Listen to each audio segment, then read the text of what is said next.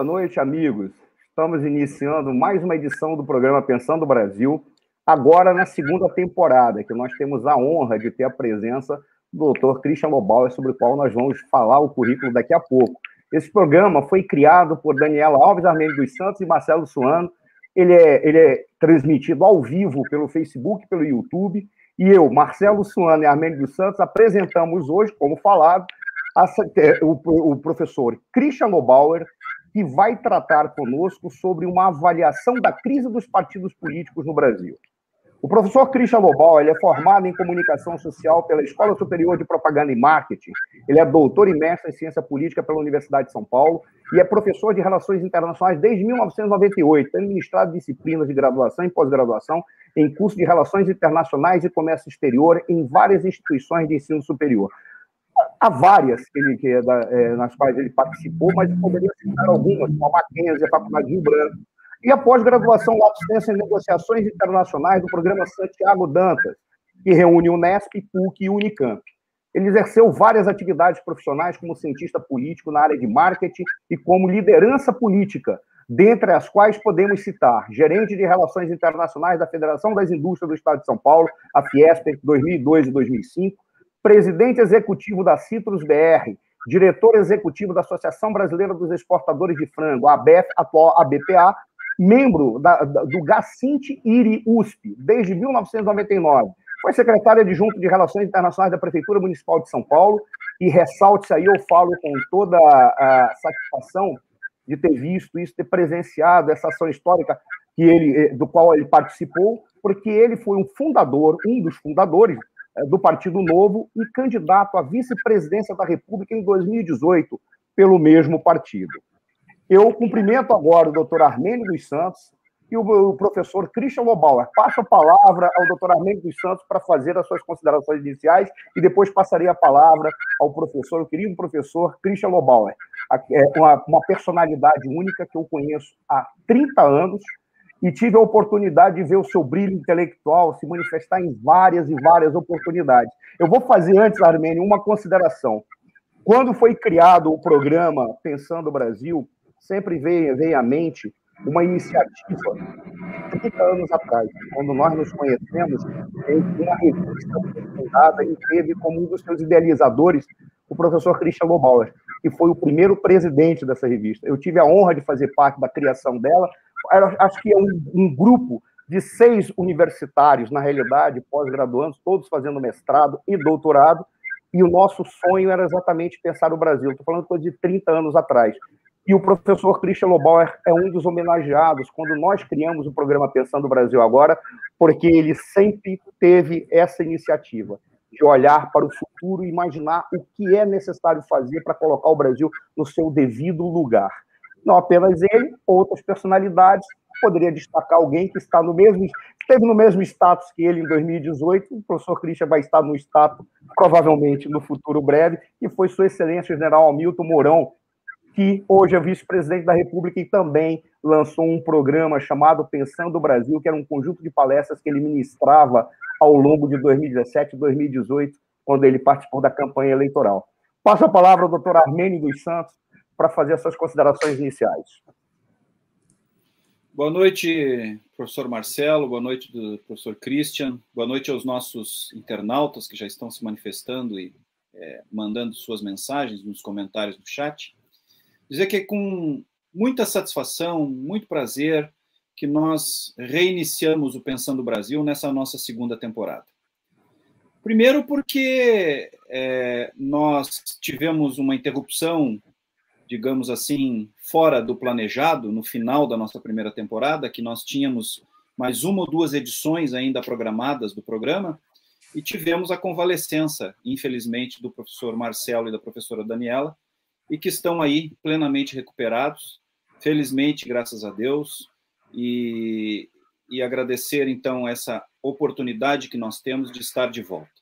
Ver o professor Marcelo e a professora Daniela recuperados é, é, algo que nos deixa muito felizes e tenho certeza que a todos os nossos internautas que já estão aqui é, se manifestando nesse sentido. Então, professor Marcelo, seja muito bem-vindo junto conosco. É, tenho certeza que nós faremos uma segunda temporada tão boa ou melhor quanto a primeira.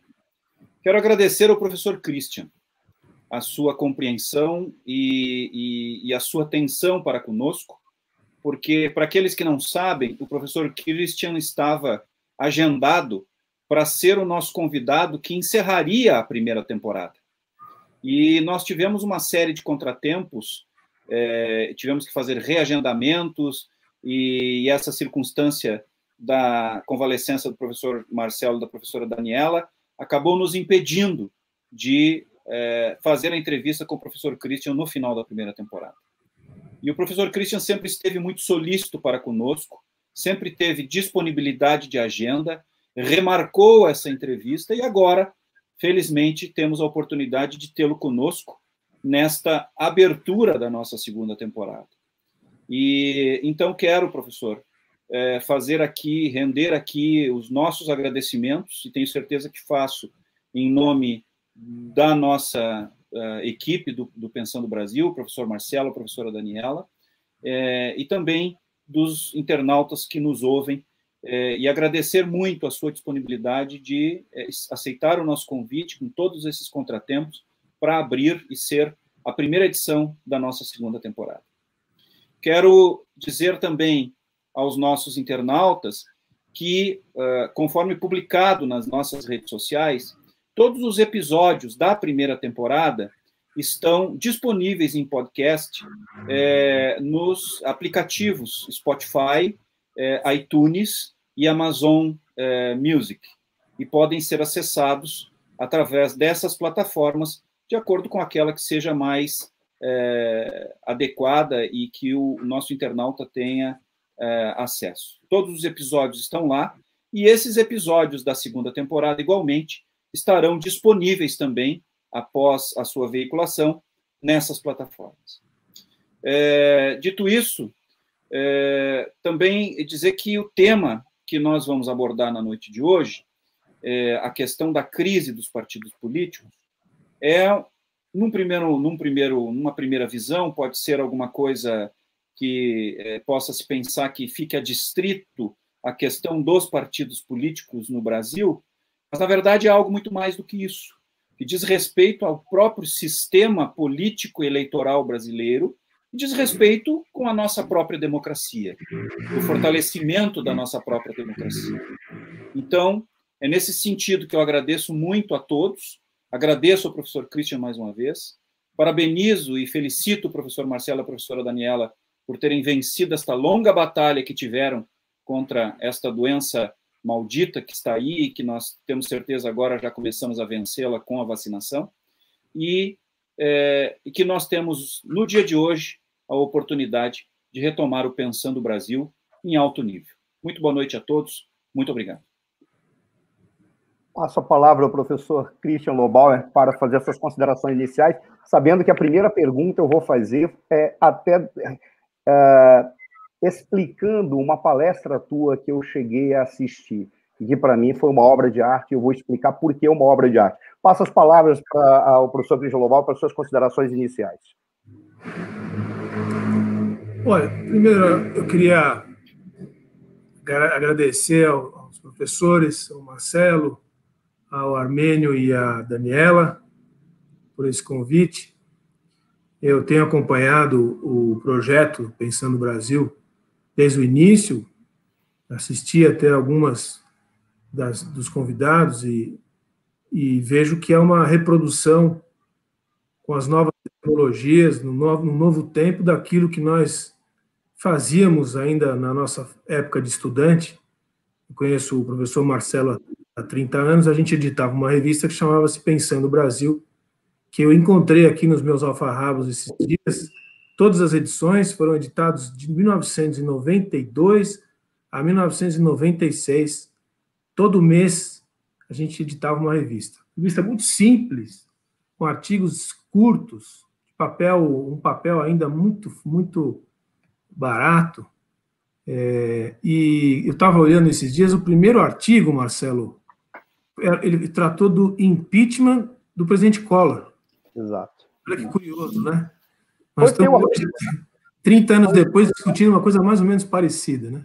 Exatamente. Foi o teu artigo, eu lembro. Os quatro é. primeiros artigos foi o teu, foi o do Gunter, meu, e eu tenho a impressão que do Alexandre, não, foi da Karina ou do Marcelo Passini Mariani? Não, foi da Karina do Marcelo? Eu acho que foi do Fischel de Andrade, sobre direitos humanos. Mas eu tenho aqui. Ah, depois...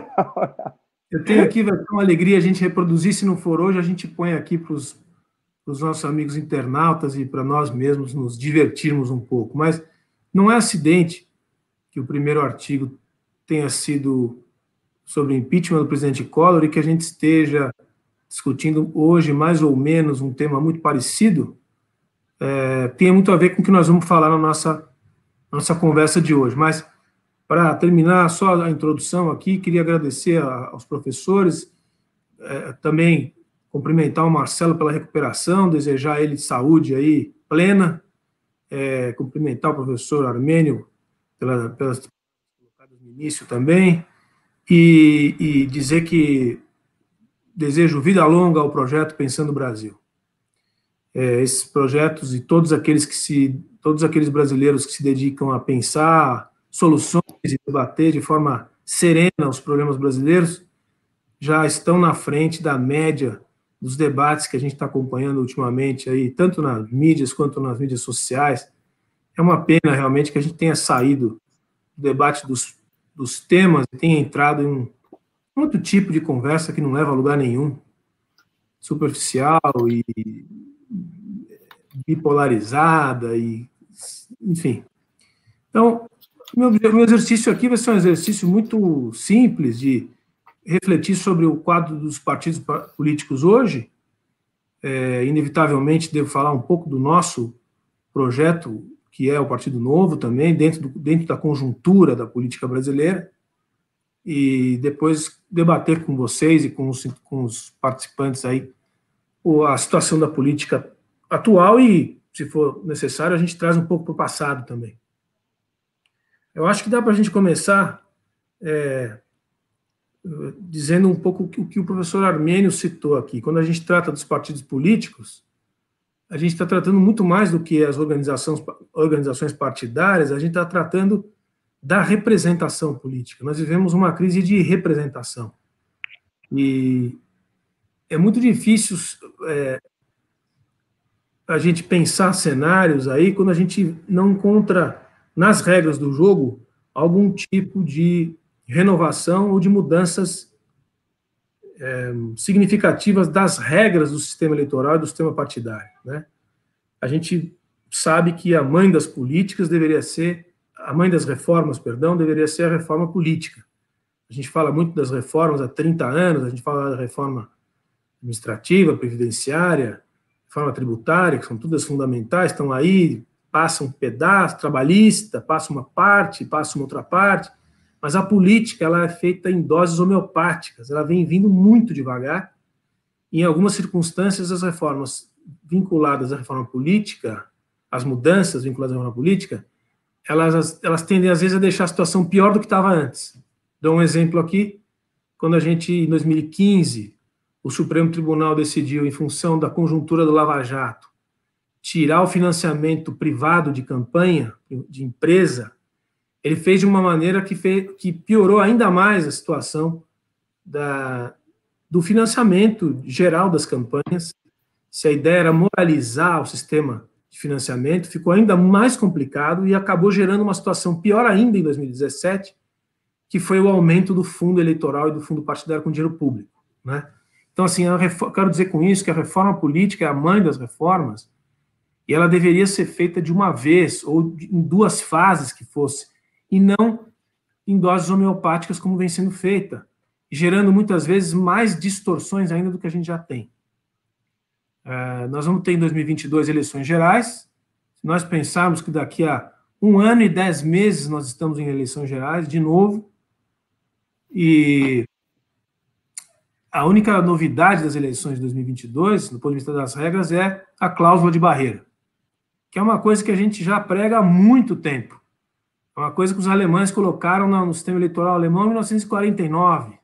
Né? Aprenderam com a República de Weimar e já tem na Alemanha uma cláusula de barreira que já define um número máximo de partidos no, parlamento, que traz uma estabilidade que é absolutamente essencial e que no Brasil tem se tornado um verdadeiro carnaval, porque, e aí eu entro no nosso tema de hoje, o Brasil tem hoje 34 partidos políticos registrados, ele tem 70 partidos na fila, embora seja muito difícil de se conseguir hoje registrar um partido, tem 70 grupos tentando fazê-lo. E dos 35 partidos, hoje estão 24, eram 28 alguns tempo atrás, agora 24 partidos estão representados na Câmara.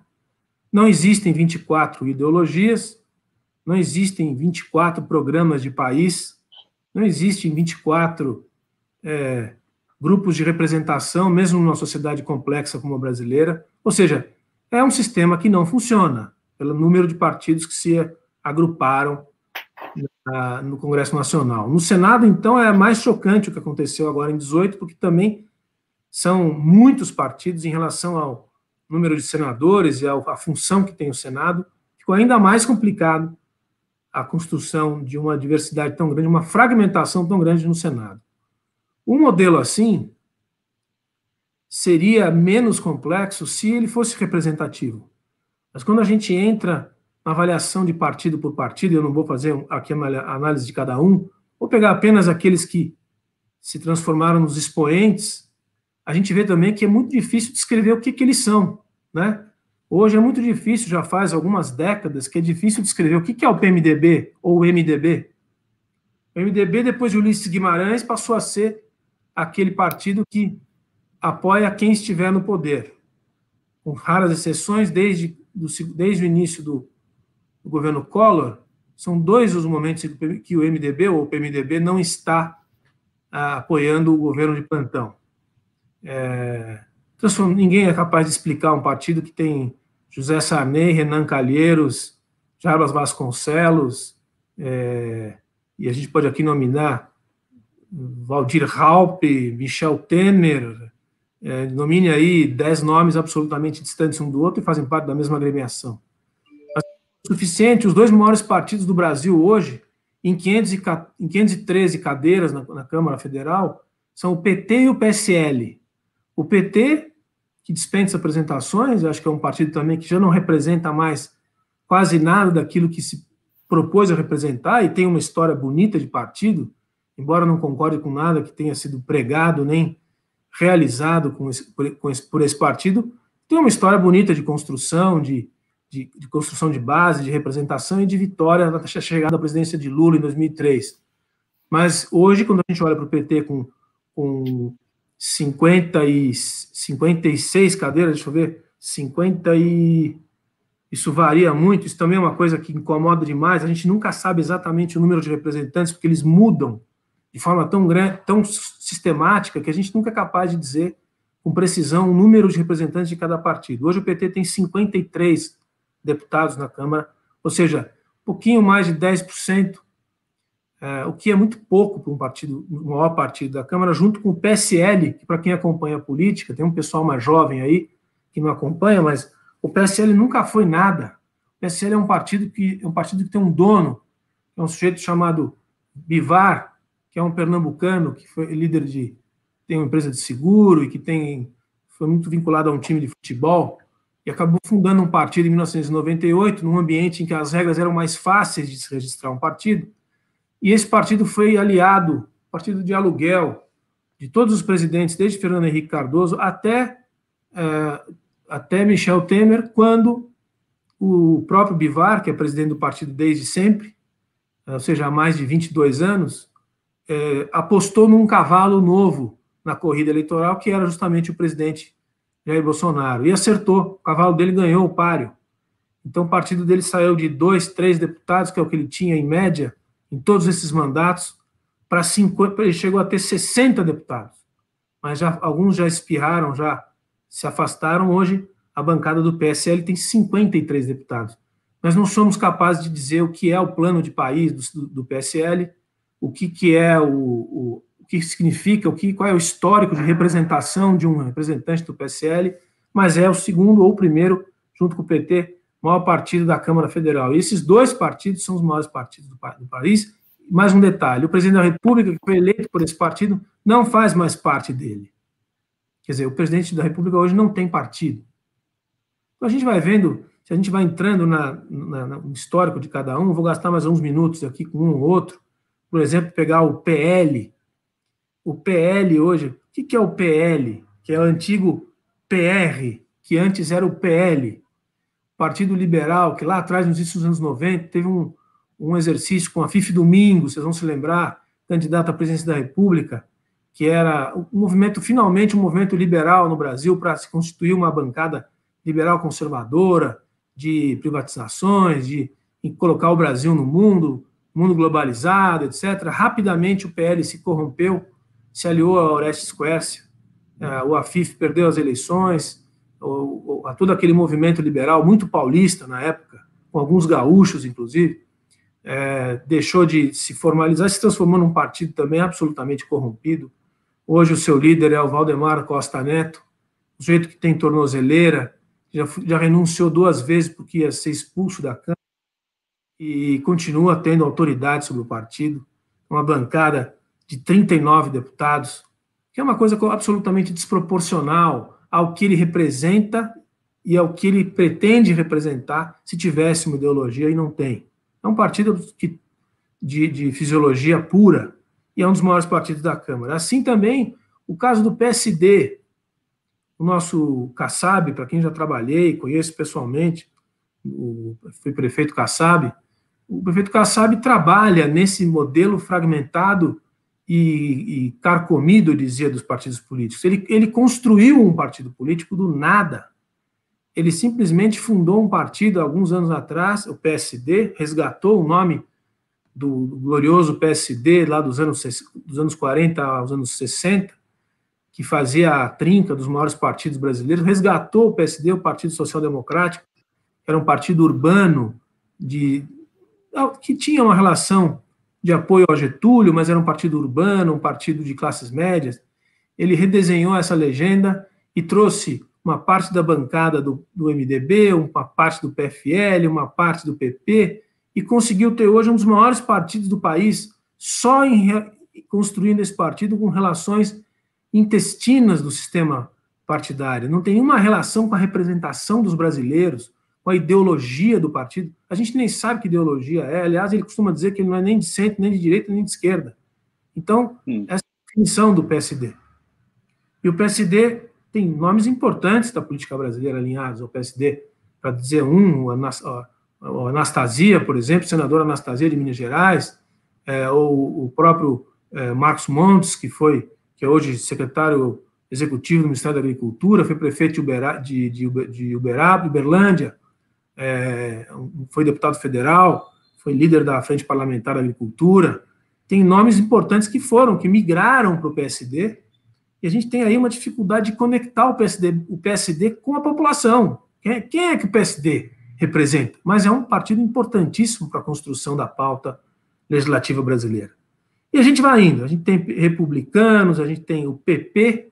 O PP, pessoal, não vou gastar muito tempo com isso, mas o PP, com exceção do, do PP gaúcho, e não é porque o Armênio está aqui, não, o PP gaúcho é o que tem um pouco de sentido de existir, porque ele é uma herança ainda lá da Arena, e depois do uma parte do PFL gaúcho, é, que tem uma história de tradição, de conservadorismo, mas o Antigo PDS. Do PDS, exatamente, depois da Arena o PDS, do PDS Gaúcho, Nelson Marquesan. E... Soares. O problema é que o PP é o mesmo PP do Paulo Maluf em São Paulo e do Ciro Nogueira no Piauí. Aliás, o Ciro Nogueira hoje é uma das figuras, voltou a ter uma das maiores, mais poderosas do, do, da República, para quem nunca passou, parou para pensar, é o mesmo partido. É um partido que não tem relação. Eh, os grupos internos do PP são absolutamente distantes um do outro. Mas é um partido aí que é essa herança aí da. Nem vou chamar de direita, porque isso aí não faz nenhum sentido, mas daquele conservadorismo antigo, coronelista, é, do final dos anos 70, é, que ainda estava vinculado a, ao regime o regime autoritário. E, e acabou virando o PP, que acabou virando esse PP, que hoje não é nada. É mais um desses blocos. Hoje o PP tem 40 deputados. E está aí com uma força poderosíssima na formação, inclusive na formulação das políticas contemporâneas. O que a gente esperava que ia acontecer nos últimos anos, depois da, da derrocada petista da Dilma Rousseff e da transição com, com, com Michel Temer, o que a gente esperava que poderia ter acontecido, iniciado um processo em 2018 de renovação? É aí que a gente entrou, eu vou colocar o Partido Novo nessa conversa, mas não é só o Partido Novo, não. O próprio Podemos, que é um partido que também é uma agremiação de rearranjo de forças, é, por onde passou o Mauro Dias, onde tem a, a Renata Abreu, é, um rearranjo de forças interessantes até, de, de, de outros partidos, de outros grupos, com força no Paraná, mas também um pouco de força em São Paulo, em Minas. É, é, haveria espaço para uma renovação, mas o sistema é tão avesso à chegada de novas agremiações e de, da construção de novas representações, que apesar do que aconteceu em 2018, a chegada do Partido Novo, é, a, chega, a manutenção do PSOL como um partido que, apesar de não ter absolutamente nenhuma simpatia, é, tem a sua personalidade, é, nós continuamos, a cidadania, que continuou pequeno, mas com personalidade, que é, para quem não sabe, Cidadania é o antigo é, é o antigo partidão, Partido Comunista Brasileiro, e que foi se reformulando aí nos anos 90 com Roberto Freire, depois uma parte desse grupo, é, Arnaldo Jardim e tal, se adaptou, fez uma, uma fez uma social-democracia, uma, uma esquerda mais chique, mais, mais pop, e constituiu um grupo interessante. Esses processos, eles foram muito pequenos em relação àquilo que o Brasil já tinha, aquelas forças antigas que se reagruparam e se mantiveram em 2018. E para minha tristeza, reunião, as eleições de 2020, que deveriam ter sido a sequência desse processo de renovação, não foram isso. Né? Se a gente observar o que aconteceu na, nos resultados das eleições de 2020, apesar de ter tido dois anos de um presidente absolutamente improvável, de um partido que não existia, que foi eleito em função da aversão ao PT, e ele poder ter tido oportunidade de fazer coisas grandes com um partido novo, embora absolutamente fragmentado, as eleições de 2020 teriam sido a chance da continuidade da renovação. Mas por algumas razões, que aqui acho, vou até deixar para o debate depois, imagino algumas coisas que aconteceram, mas isso não aconteceu, pelo contrário. O que a gente verifica na, na, nas eleições municipais, principalmente nas capitais, nas principais cidades com mais de 200 mil habitantes, é, e, e, nas próprias vereanças das capitais, das cidades importantes, é o retorno da força desses partidos tradicionais.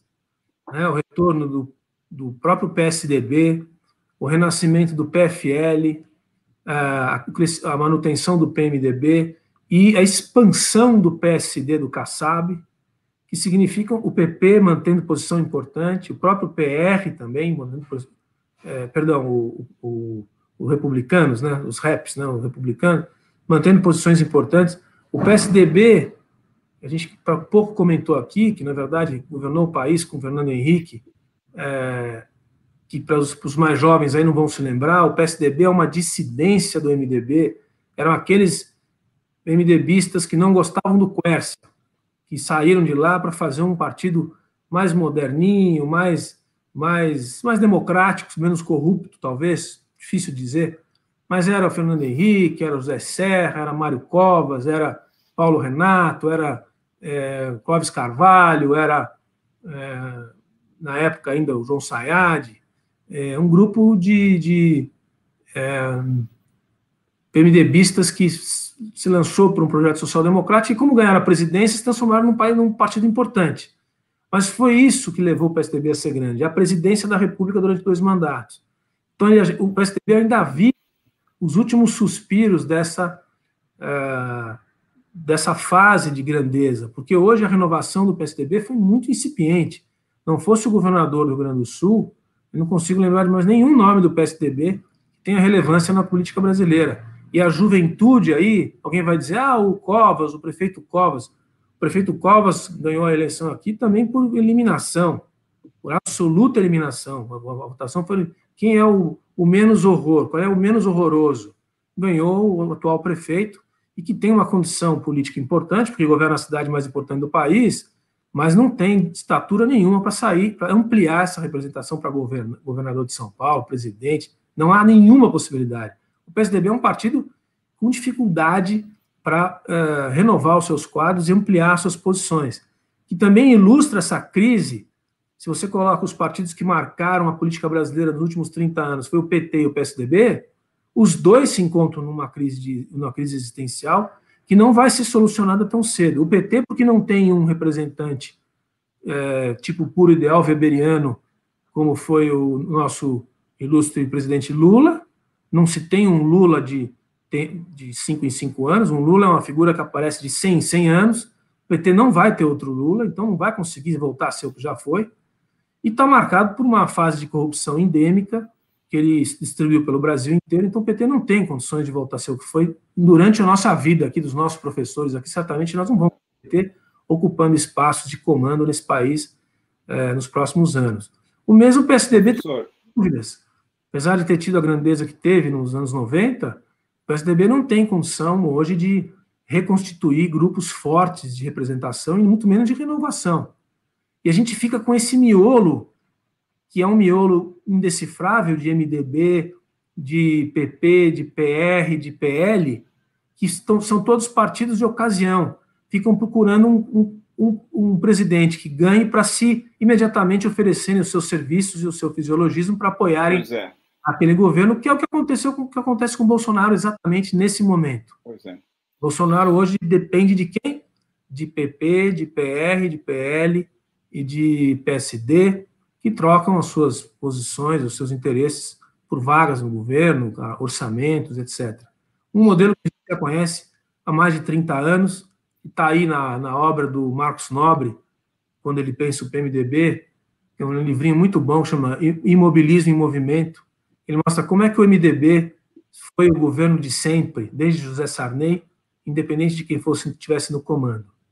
A novidade, uh... para a conclusão, é, a novidade seria é, as novas forças. E aí, eu falo um pouco do Partido Novo, porque a gente trabalhou bastante, continua trabalhando, eu sou fundador e fui, hoje sou, sou, sou filiado apenas, mas fui candidato pelo partido. Nós construímos um partido é, sem achar que a gente não é melhor do que ninguém, mas foi o único partido que conseguiu ser registrado nos últimos dez anos que antes era muito mais fácil de registrar, que não é resultado de secessão partidária, nem de movimento evangélico e nem de movimento é, sindical.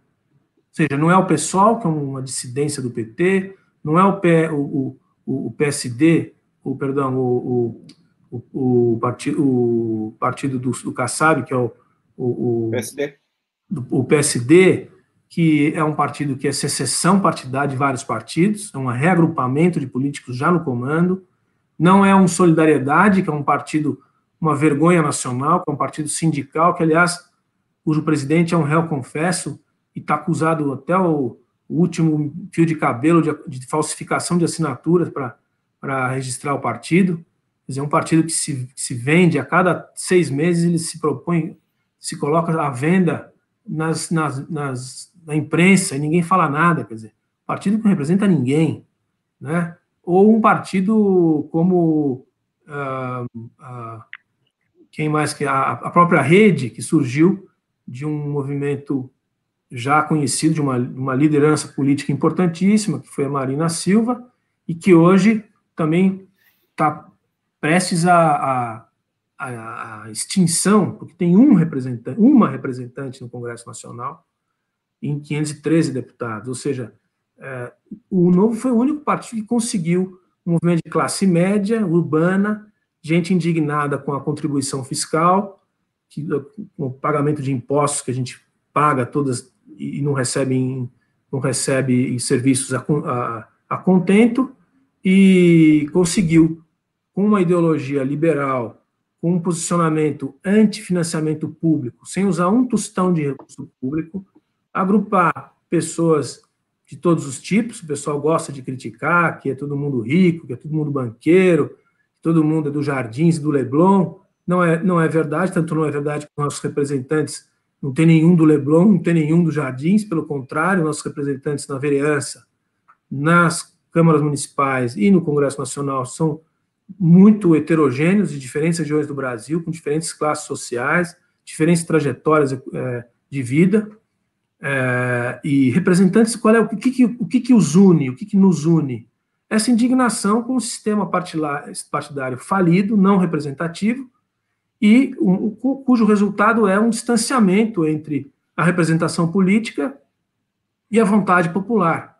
Então, modestamente, esse partido é, incitou, ele deu ignição à classe média indignada com o pagamento de impostos e que sabe, e é o que a gente prega, que um dos maiores problemas desse país é o privilégio que existe para um pequeno grupo de privilegiados com direitos constitucionais garantidos, que são a elite absoluta desse país, que não é a elite industrial paulistana ou paulista. A elite desse país é um funcionalismo federal, é uma elite do funcionalismo federal altamente remunerada e que significa e reproduz é, essa dominação do serviço público sobre, o, sobre os serviços privados. Quer dizer, é um esgotamento do, do tamanho do Estado e da eficiência que ele tem para prestar serviço para o povo.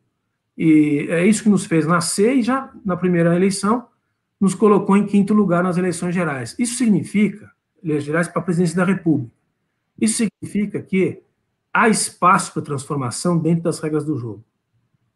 E já foi provado que é possível, sem dinheiro público, você ganhar um governo de um estado importante, o Partido Novo ganhou o governo de Minas Gerais, não é o governo de um estado irrelevante, embora todos sejam importantes, Minas Gerais é o segundo estado do país, é o centro da política brasileira e é governado pelo Partido Novo. São 21 milhões de brasileiros. Tem uma bancada federal de oito deputados, oito deputados já colocam o Partido Novo entre os 15 maiores partidos do Brasil e participante da reunião de líderes com até o último presidente Rodrigo Maia, com o presidente Rodrigo Maia, portanto, participante de comissões importantes, líder, líder de frentes parlamentares, e uh, um partido que instaurou na, em Brasília, no Congresso Nacional, um escritório de, de, de, liderança com todo profissionalizado. É o melhor centro de pensamento e análise de projetos de lei que tem lá, com exceção do, dos funcionários do Senado. Por quê? Porque pegou todos os espaços que tem como liderança, contratou e fez concurso privado para colocar pessoas que entendem do que estão fazendo em várias, várias áreas do conhecimento e da legislação, e hoje todo mundo vai lá pedir ajuda para a liderança do Partido Novo para poder se posicionar em relação à complexidade dos projetos de lei da legislação brasileira. Isso então está provado que dá para fazer. Então você fala, mas que maravilha, então temos o resultado, temos uma receita para mudar o país. Infelizmente, não. É, é, quem assiste a política contemporânea e o momento atual da política, nota que, apesar dessa, dessas conquistas todas, o próprio partido vive uma, uma crise existencial uma crise de, de, de, governança interna. E não é porque não tem recurso público, porque nunca teve, então não precisa ter. Não é por recurso, mas é por posicionamento. Nós estamos tão viciados, e aí com isso eu passo para as conclusões, nesse país, tão viciados na ideia de, do personalismo. Né? Nós fundamos um partido para criar uma marca, para não ser personalista, não ter dono, para defender ideias, princípios e valores, e nós caímos na armadilha agora de estar tá lutando por o quê? Pelo impeachment do presidente Bolsonaro. Para mim é uma decepção absoluta, eu sou voz dissonante do movimento partidário hoje.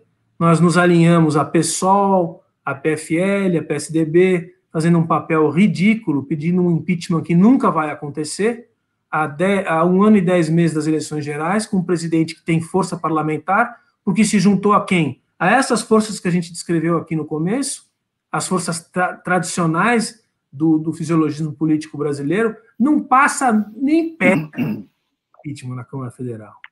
Nem que dizer no Senado. Ele termina o mandato dele tranquilamente. E se fosse hoje as eleições, o presidente Bolsonaro estava reeleito. Eu não digo isso porque gosto do presidente, Não digo isso porque sou bolsonarista, não, digo isso porque é assim que funciona a política brasileira. A gente está estudando isso há 30 anos. Não vai acontecer é, impeachment nenhum. Pode fazer o que quiser. Quem segura aquilo lá são essas forças políticas que não têm relação com as ruas. Você entende? Então, assim, nosso partido caiu nessa armadilha, perdeu personalidade, um monte de gente olha para ele e fala: ah, esse é um partidinho igual aos outros, e nós estamos vivendo essa agonia, tentando se, se reposicionar, debater internamente para ver se sai dessa armadilha, porque a, a solução é o quê? Para esse país, e com isso concluo realmente, é, de, é construir uma representação que seja alternativa gente não é contra, nem a favor, nem para cima, nem para baixo, a gente é alternativo. Esse governo atual, federal, tem coisas boas? Tem coisas boas. A ministra da Agricultura do Brasil hoje é a melhor ministra da Agricultura desde Roberto Rodrigues, nos anos do início da década de 2000. A melhor política agrícola que esse país já teve. Veja a performance das políticas agrícolas hoje, da política da agricultura. O governo do Bolsonaro que vai fazer. O ministro da, da, da, infraestrutura é um bom ministro, vai dizer que não é um bom ministro rompeu com toda essa corja que tomava conta do Ministério dos Transportes, que era do PL, que era do PR. Rompeu. Está fazendo obra Brasil afora. É do governo Bolsonaro. Então tem coisas boas. Nós oferecemos o quê? Um governo melhor ainda. Essa deveria ser o nosso posicionamento para conseguir uma boa performance em 2022, iniciar a renovação transformar a representação partidária brasileira. Mas não, caiu na armadilha, no vício da representação da, da, no vício da, da, do personalismo, né? que vem lá de Vargas e passa por Juscelino e passa por pelos generais populares, depois. Pois é, professor, uh, uh, uh, mas o senhor colocou na sua fala. Eu concluo, eu concluo. De... Eu estou concluindo. Armin, só para dizer que eu estou fechando aqui para vocês poderem falar, porque empolguei aqui não paro mais. Por favor, vamos conversar aí, vamos fazer perguntas. Vamos é nós já temos uma infinidade de elementos das suas colocações para fazer pelo menos uns 10 programas. não, e tem, e tem uma série de manifestações, várias elogiosas, que algumas não são colocadas aqui no, no chat, estão colocadas, estão passando para mim por WhatsApp. Mas, uh, e, e, mas, o senhor, mas, mas, o senhor quer concluir, então, por favor, só para a gente poder uh, estratificar não, não, eu... todas essas, essas suas questões. Eu ia justamente fechar e dizer que, que, que essa renovação que a gente continua tá trabalhando é, também enfrenta dificuldades, muitas dificuldades, pelo personalismo, pela tradição de pensar sempre em pessoas e, e, pelo imediatismo da política e não pela vontade de se mudar as instituições, transformar as instituições em instituições partidárias representativas das ideias e conseguir fazer com que o Congresso Nacional tenha cinco, seis, oito representações políticas e não 34, 28, o que faz desse sistema nosso absolutamente impossível de se governar num país dessa dimensão. Então, é, são essas as mensagens, várias provocações aí. Deixo para o pessoal conversar aí à vontade. Agradeço a vocês pelo convite. Desculpa me estender demais. Não, calma que tem muita coisa ainda. É, Primeiro, eu, eu, Amir, eu posso ler aqui as manifestações no chat e depois falar, tem algumas perguntas já que já estão sendo feitas, e eu vou fazer uma, é um dado que deve ficar muito claro, que é uma característica do programa. Não existe a contraposição, é, o teu pensamento é que deve ser manifestado, desenvolvido, expressado, e o nosso, e, no, e o nosso papel é estimular que esse pensamento seja cada vez mais desenvolvido. No entanto, as perguntas provocativas podem surgir. E aí eu vou fazer, vou, vou ler aqui as manifestações inicialmente que estão aqui uh, uh, no, no chat. Que, vamos começar com a Marie Lipinski. Dê uma boa noite a todos nós e muito bom nos ver de volta. A Marie Lipinski nos acompanha nos programas, isso é um espetáculo, tem sempre nos acompanhado. A Marina Fontoura, boa noite, senhores, e com imensa satisfação que vemos o professor, provavelmente é, deve estar falando, a Marina, da minha volta, porque eu fiquei esses 60 dias afastado por causa da Covid, né? O Coronel Petri, da ADESG do Rio Grande do Sul, está cumprimentando a todos nós. A professora Daniela está dizendo que só tem fera. O André Gutierrez, boa noite, equipe Seire News, e convidado o professor Christian, que creio que ele já trabalhou contigo, Christian. A Marina Fontoura, boa noite, senhores, é com imensa satisfação ver o professor Suano plenamente recuperado. Obrigado, Marina. É, muito obrigado pelo teu carinho, pela tua gentileza.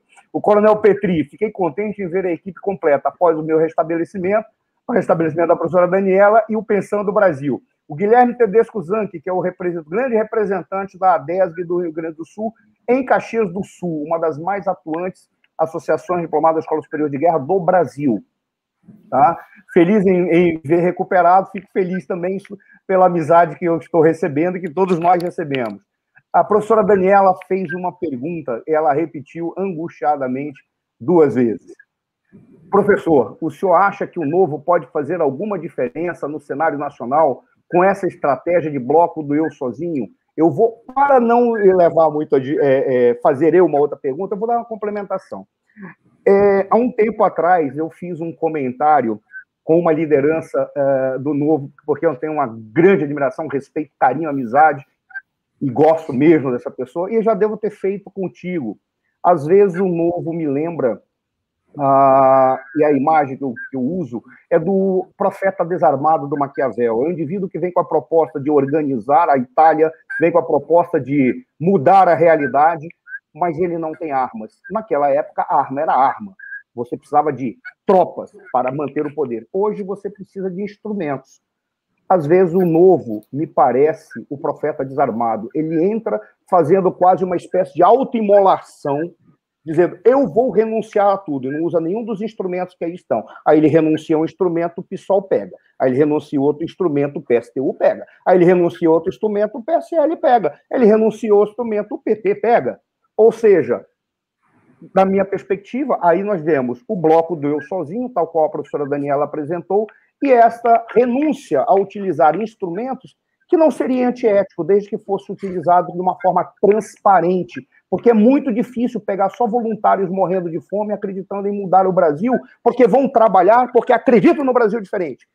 Mas eles precisam ter as suas atividades diárias, porque os outros estão utilizando os instrumentos para garantir que aquele que vai se dedicar, vá se dedicar realmente com condições de se manter. E eu não estou fazendo uma pregação de utilizar o que os outros usam, é, com uma forma bem antiética. Estou falando apenas de usar os instrumentos que tem para avançar. Essa é a pergunta da professora Daniela, com uma complementação que eu faço com a imagem do, do profeta desarmado do Maquiavel. Vai acabar sendo atropelado, tá? O eu sozinho, sem instrumentos, é o próprio profeta gritando em praça pública que vai mudar tudo e a primeira tropa o leva embora, tá? O, o Daniel Araújo fala, excelente debate. A Daniela Alves, ao ouvir o que você estava falando, disse, realmente deu nisso que nós temos, nós estamos vendo aí. O John Wilfried Lipinski, que é um coronel do Exército, é, deu os teus cumprimentos ao doutor Christian, a mim ao Armênio, e a Virgínia Falcão deu uma boa noite a mim, está é, é, feliz com o meu retorno, porque eu, por mais que duas pessoas tenham ficado internadas, eu fiquei 60 dias. Então, muitos ficaram preocupados, porque eu fiquei na beira do abismo mesmo. Né? Mas, então, agradeço muito, Virgínia, que também teve o privilégio de conhecer pessoalmente, e ver o teu trabalho de perto. É uma das profissionais mais brilhantes com quem eu tive a oportunidade de trabalhar, a Virgínia Falcão. Nesse sentido, temos uma pergunta provocativa. E eu, particularmente, te faria é, uma outra. Ah, você falou muito diretamente que a mãe de todas as reformas é a reforma política. Nós temos aqui, é, é no nosso grupo, nesse momento, o doutor Armênio dos Santos, que é o indivíduo que tem a, a tese científica que mostra o melhor caminho para a reforma política, que é por intermédio da convocação de uma constituinte revisional exclusiva para a reforma política, sem mexer nas cláusulas pétreas você faz uma reforma apenas, uma constituinte apenas para a reforma política, em que você vai acabar com essa esculhambação que nós temos nas relações entre os poderes, acaba com essa esculhambação que a gente tem nessa quantidade de partidos, em que o pior não é ter essa quantidade de partidos que não representam nada, é você ter uma, um tipo de relação entre os poderes em que um partido minúsculo que não representa nada se acha no direito de quebrar todo o processo legislativo, indo no Supremo e diga, já que eu não quero que aquela legislação saia, legislo você por nós. E nós temos um Supremo que não tem freios, pelo que está sendo dito, pelo que está sendo demonstrado. Ou seja, é uma reforma que nós estamos vendo que não vai sair nunca, da perspectiva que nós temos aí, e tal qual você falou, a reforma política talvez seja a mãe de todas as reformas. E a prova de que ela é necessária foi uma frase tua também, é não uma frase, uma, uma, uma, uma exposição tua também. Você disse: olha, o 2020 mostrou o retorno do que era. Existe uma frase da professora Daniela que eu escrevi um artigo em cima dessa frase. Peça nova em máquina velha não traz novidade, porque as engrenagens são as mesmas. E a prova de que não traz novidade foi 2020, que voltou exatamente os antigos, porque os novos não têm condição de fazer nada, eles nem entendem as engrenagens da máquina. E eles não sabem como mudar essas engrenagens. A pergunta, pegando a pergunta provocativa uh, da professora Daniela, que vem em relação ao novo, e eu te faço uma pergunta provocativa. Como mudar o sistema político? Porque se ele não mudar, ou nós vamos ter uma, a pior das condenações. Nós vamos viver no, no inferno. O que é, que é o inferno? É o eterno retorno do mesmo. E o mesmo do Brasil é sempre ser um país mais ou menos. Nunca vai quebrar, porque ele é tão grande, tem tanto escravo para ser explorado, que ele nunca vai quebrar. E nunca vai alavancar.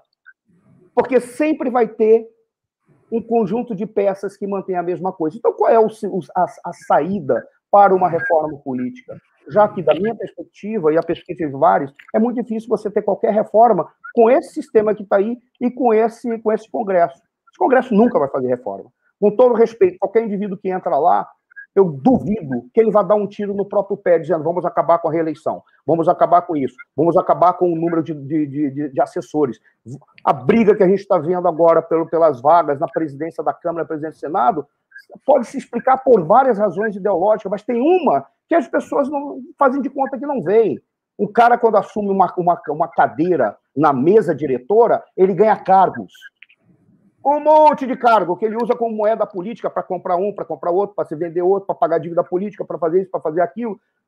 E ganha capacidade de articulação para ele se preservar no poder. Qual seria um caminho? É uma pergunta, eu passo para o doutor Armênio, que deve ter uma série de questões também, mesmo porque é uma das, uma das autoridades que trabalha com a reforma política e o entendimento do sistema político brasileiro. Mas seriam duas, e teria é, o passo para o doutor Armênio para fazer as suas considerações e jogar perguntas para ti também.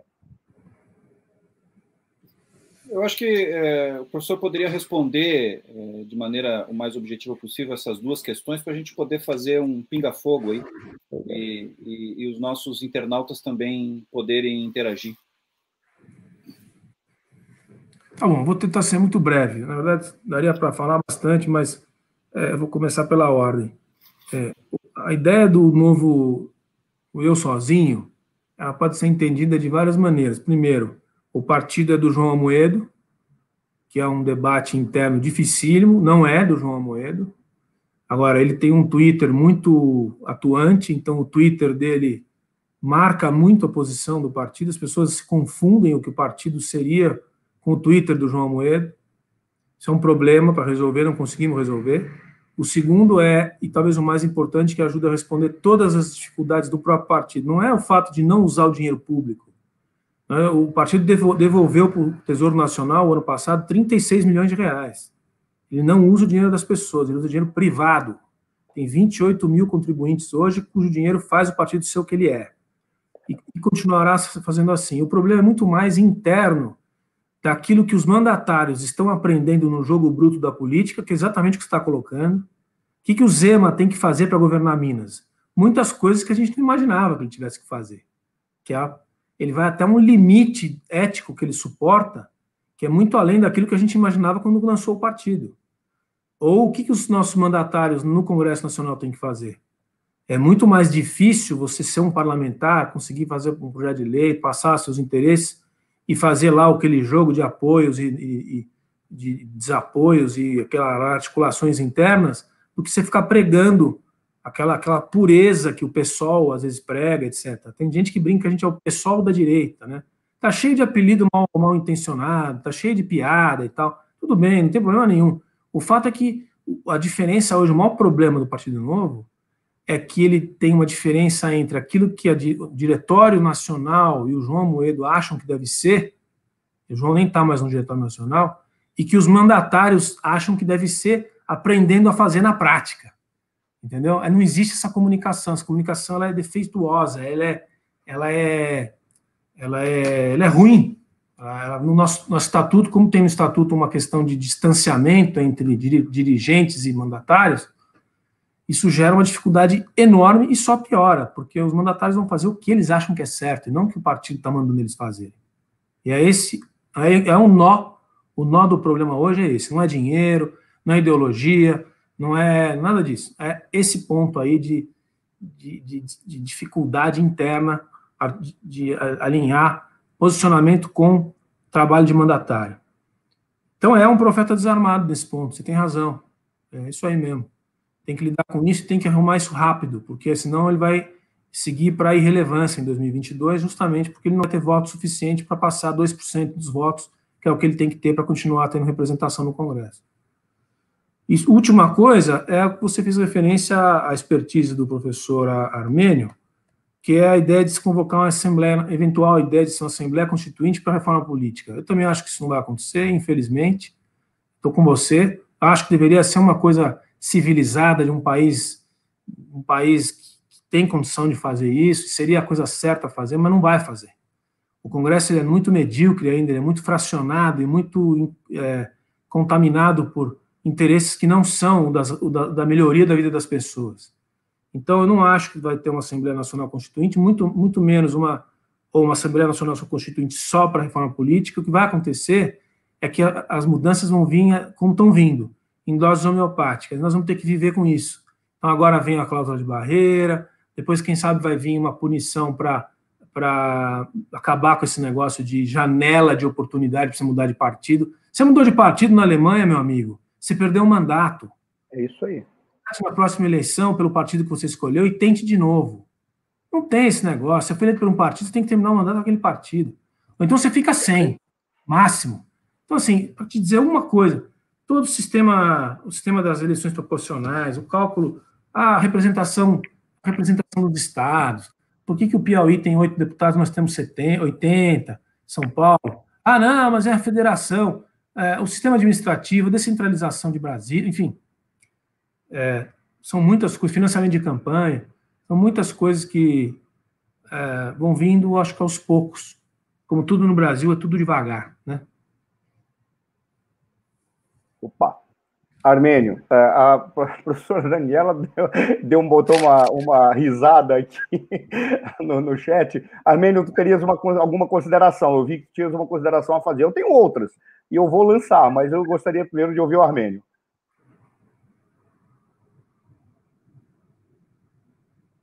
Não estamos te ouvindo. Está sem som, Armênio. É sim, agora ah. coloquei o, ah, o microfone.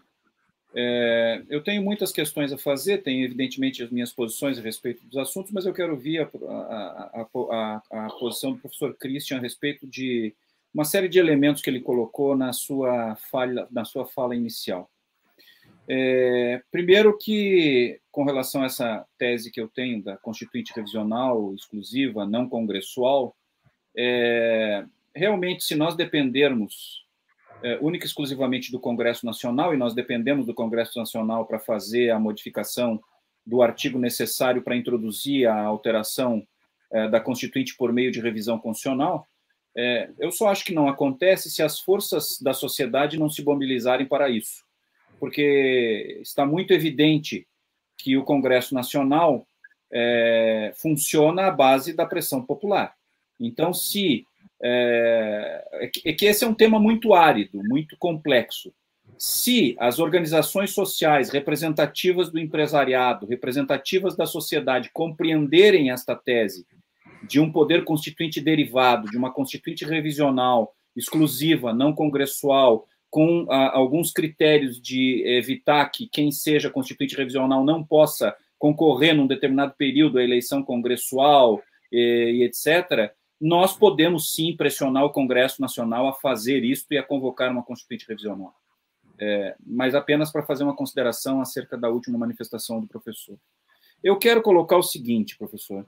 É, está essa questão que o senhor colocou uh, agora do bloco do eu sozinho, que a professora Daniela colocou, é, para mim ele é, gosto muito da, da, da, pessoa, acho que é um grande parlamentar, mas isso para mim fica muito evidente nesse episódio agora da Câmara, da disputa da eleição da Câmara do, dos Deputados. O deputado Marcel Van Hatten, de novo, se lança candidato à presidência da Câmara, mas ele é candidato dele mesmo, quando muito da bancada do Novo. É, ou seja, é, será que não há a mínima possibilidade de fazer algum consenso com alguma outra força política da Câmara para tentar levar alguma coisa a cabo, me lembra muito uh, o doutor Ulisses quando foi o anticandidato, né? que era uma coisa muito mais para marcar posição do que necessariamente. Quer dizer, então, assim, é, não quero aqui ficar único exclusivamente nessas questões do, do, do, do, do novo propriamente dito, né? embora o senhor faça parte, eu quero tratar da questão da, da crise dos partidos de uma maneira mais abrangente, né? mas essa é uma circunstância que me chama a atenção à luz do debate. Então, como é que é, como é que fica essa questão do ponto de vista da atuação do partido no Congresso Nacional, de maneira que possa ter um resultado? Ou será que não tem ninguém que se possa conversar no Congresso Nacional que mereça um mínimo de consideração para estabelecimento de algum consenso mínimo?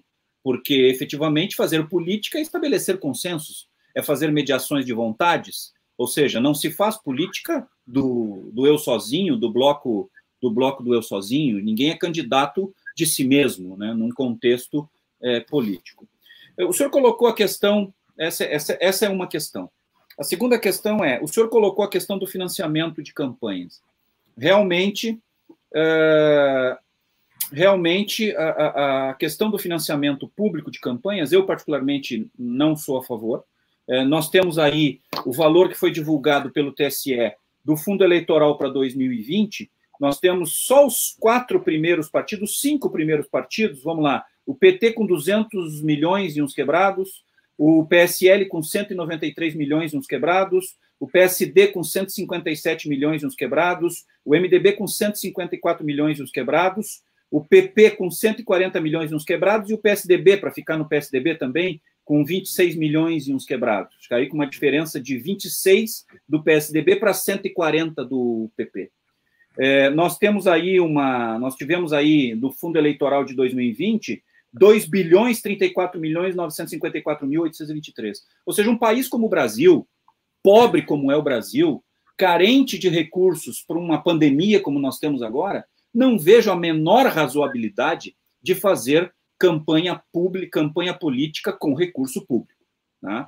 É, o que me parece, e aí também, também não sou hipócrita, de dizer que não se gasta dinheiro para fazer campanha política. Né? Porque é, eu sei que alguns partidos têm uma penetração muito grande nas redes sociais, nas, nas, nas, na, na, nas mídias digitais, etc. e tal, mas eu quero lembrar que esse partido ainda é um partido de esse, esse país ainda é um país de grotões. E o seu Zé das Couve, lá da linha não sei o que, do município não sei das quantas, ele não tem Facebook, não tem Instagram, não tem LinkedIn e não sabe se quer ligar um computador. E o processo dele é absolutamente analógico. E o senhor que liderou entidades da, da, da, do meio do agronegócio sabe que quando a gente, a gente fala de principalmente agricultura familiar, nós estamos falando de pessoas muito humildes que muitas vezes é, têm, quando muito, um telefone. Que dirá um computador e nem num país que não tem internet, nem funcionando direito nas grandes capitais, que dirá nos municípios do interior. Então, é preciso andar, é preciso ainda gastar sola de sapato para se fazer campanha.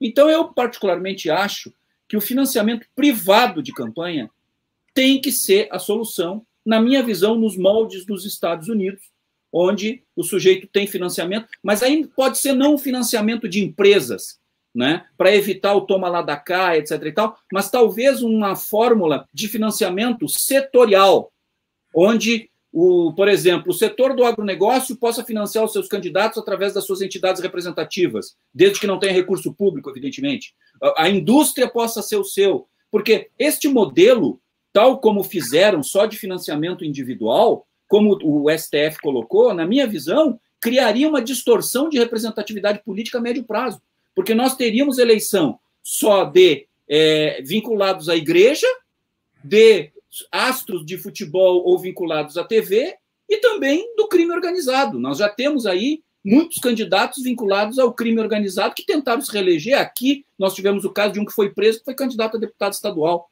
no Rio Grande do Sul aqui numa região, na região metropolitana de Porto Alegre. Então, isso efetivamente, na minha, na minha visão, é uma excrescência, é uma distorção. Então é o seguinte: é, não está correto, parece que nós não concordamos que está correto, a minha visão é de financiamento privado nesses moldes, qual é a sua nessa circunstância? Outra questão que eu queria colocar para o senhor é com relação a essa circunstância dos períodos de eleição. É, o senhor colocou 2022, aí nós acabamos de sair de uma eleição municipal, né? E já está todo mundo pensando na eleição de governador e na eleição de presidente da República. Ou seja, não se governa mais nesse país, porque todo mandatário sentado numa cadeira fica pensando na eleição seguinte. E nós temos eleições de dois em dois anos, e por vedações da legislação de responsabilidade fiscal e da lei eleitoral, nós temos impedimentos de transferências voluntárias de cada final de mandato de gestor do Poder Executivo de seis meses. Ou seja, a, quatro, a cada quatro anos nós temos uma paralisia de transferência de recursos entre as esferas federativas de um ano, pelo menos. Ou seja, isso gera um problema do ponto de vista de exercício da governabilidade, além de gerar vícios e margens para processos de corrupção, é, como toma lá da cá, e, e governos de coalizão, etc. e tal, porque está sempre se pensando na próxima eleição, seja ela de modo direto ou indireto. Então, eu sou favorável, particularmente, a sem reeleição, mandato de cinco anos e eleições gerais. Qual é a sua posição a respeito disso? É... E, efetivamente, essa questão da cláusula de barreira. É... O senhor acha que está correta a cláusula de barreira? Quero lembrar que lá atrás, não me lembro em que ano, mas já faz muito tempo, é, o Congresso Nacional votou a cláusula de barreira. E já era para ela estar em vigor há muitos anos e o STF derrubou a cláusula de barreira. E eu tive a oportunidade de dizer isso para Sua Excelência, o ex-ministro Aires Brito, quando encontrei com ele em algum gabinete é, de, um, de, de, tribunal em Brasília, e ele agora advogado que é, eu coloquei para ele essa questão e disse para ele: é, os senhores do STF são um dos grandes responsáveis por nós termos tantos partidos políticos no Brasil. Porque se não tivessem derrubado a cláusula de barreira que foi votada no Congresso Nacional lá atrás como inconstitucional, nós já tínhamos solucionado há muito tempo esse problema. Então é o seguinte: como é a sua posição a respeito dessa circunstância? Porque efetivamente este número de partidos não condiz com a realidade é, da, dos vieses e dos matizes políticos do nosso contexto político eleitoral brasileiro e ideológico. Né? É, a Câmara de Porto Alegre, agora, por exemplo, na eleição municipal, tem 18 partidos. Como é que se estabelece consensos mínimos com 18 líderes, sendo que muitos partidos são líderes deles mesmos, né? Com líderes deles mesmos, ou seja, é um vereador só e o cara lidera ele mesmo, né? E aí tem toda a, a, os penduricalhos que vêm do líder dos cargos da liderança do partido, da liderança é da bancada. O sujeito é um parlamentar. O sujeito é um, é um parlamentar só. Na Assembleia Legislativa tiveram que pegar andares aqui no Rio Grande do Sul para repartir a, a, a, é, fisicamente para criar bancadas para os novos partidos que se elegeram. Muito bem. Então, como nós podemos resolver esse problema? Como nós encaminhamos uma solução para esse problema? Porque efetivamente, do jeito que está, é, não tem não tem como ficar. É, tem muitas outras, mas acho que isso aqui já dá um, uma tese de, de, de doutorado. Então, é, encerro por aqui para o senhor poder é, responder, porque senão nem o senhor também consegue responder a tudo. Dá para acrescentar duas perguntas que vieram pelo WhatsApp? É possível? É, na avaliação do entrevistado, isso é o Guilherme Tedesco Zanchi. Ele não conseguiu fazer aqui pelo, pelo, pelo YouTube. É, como o novo conseguirá seguir crescendo se ele está perdendo o foco. Não parece que o Partido Novo é contra, é, não parece que o Partido Novo é contra tudo e contra todos. Dá para sustentar apenas com a bandeira do não financiamento público? Pergunta que foi feita. E a outra que veio do André Gutierrez, que trabalha com planejamento em política. Voto distrital puro? Sim ou não? É uma pergunta direta. E está dentro da tua perspectiva do que é um sistema é, é, eleitoral. Passo a palavra, por favor. Ah, vou, vou, responder rápido, todas elas. Assim, é, começando pelo o Van Hatten. É, eu concordo que a gente tem que construir as, as relações na Câmara. Isso, nossos mandatários no Congresso Nacional têm relações muito boas com uma boa parte dos parlamentares. a atuação dos nossos seis, oito deputados é política, e é uma aprendizagem enorme, mas ela é política, ela é de alinhamentos e de articulações, não é um grupo fechado, não. É, mas a candidatura do Van Hatten, ela é perfeitamente justificável. A, essa polarização que se fez agora entre Lira e Baleia Rossi gerou, a gente não ia lançar candidato, a gente ia se alinhar a alguma das forças que fossem se desenhar. É que ficou muito difícil. Os dois candidatos é, têm várias razões para que o partido não, não consiga se alinhar no primeiro turno. Então, uma das saídas que se encontrou foi relançar o Marcel, justamente para marcar a posição e tentar aglutinar algumas forças, fazer alguns votos, uma espécie de. Nós temos uma alternativa melhor, mas a gente já sabe que se tiver segundo turno, se não tiver, tanto melhor, porque pelo menos não é necessário se manifestar apoio para um ou para outro, mas se tiver, é, a gente sabe que o Partido Novo já, já conversa, já é abordado, são oito votos importantes. Então, eu acho que nessa eleição especificamente não é muito essa coisa do, do bloco deu sozinho, não. Foi até uma saída honrosa que a gente conseguiu de ter um candidato bom, um parlamentar respeitado, que tem. Ele está entre os oito parlamentares mais bem votados do Congresso.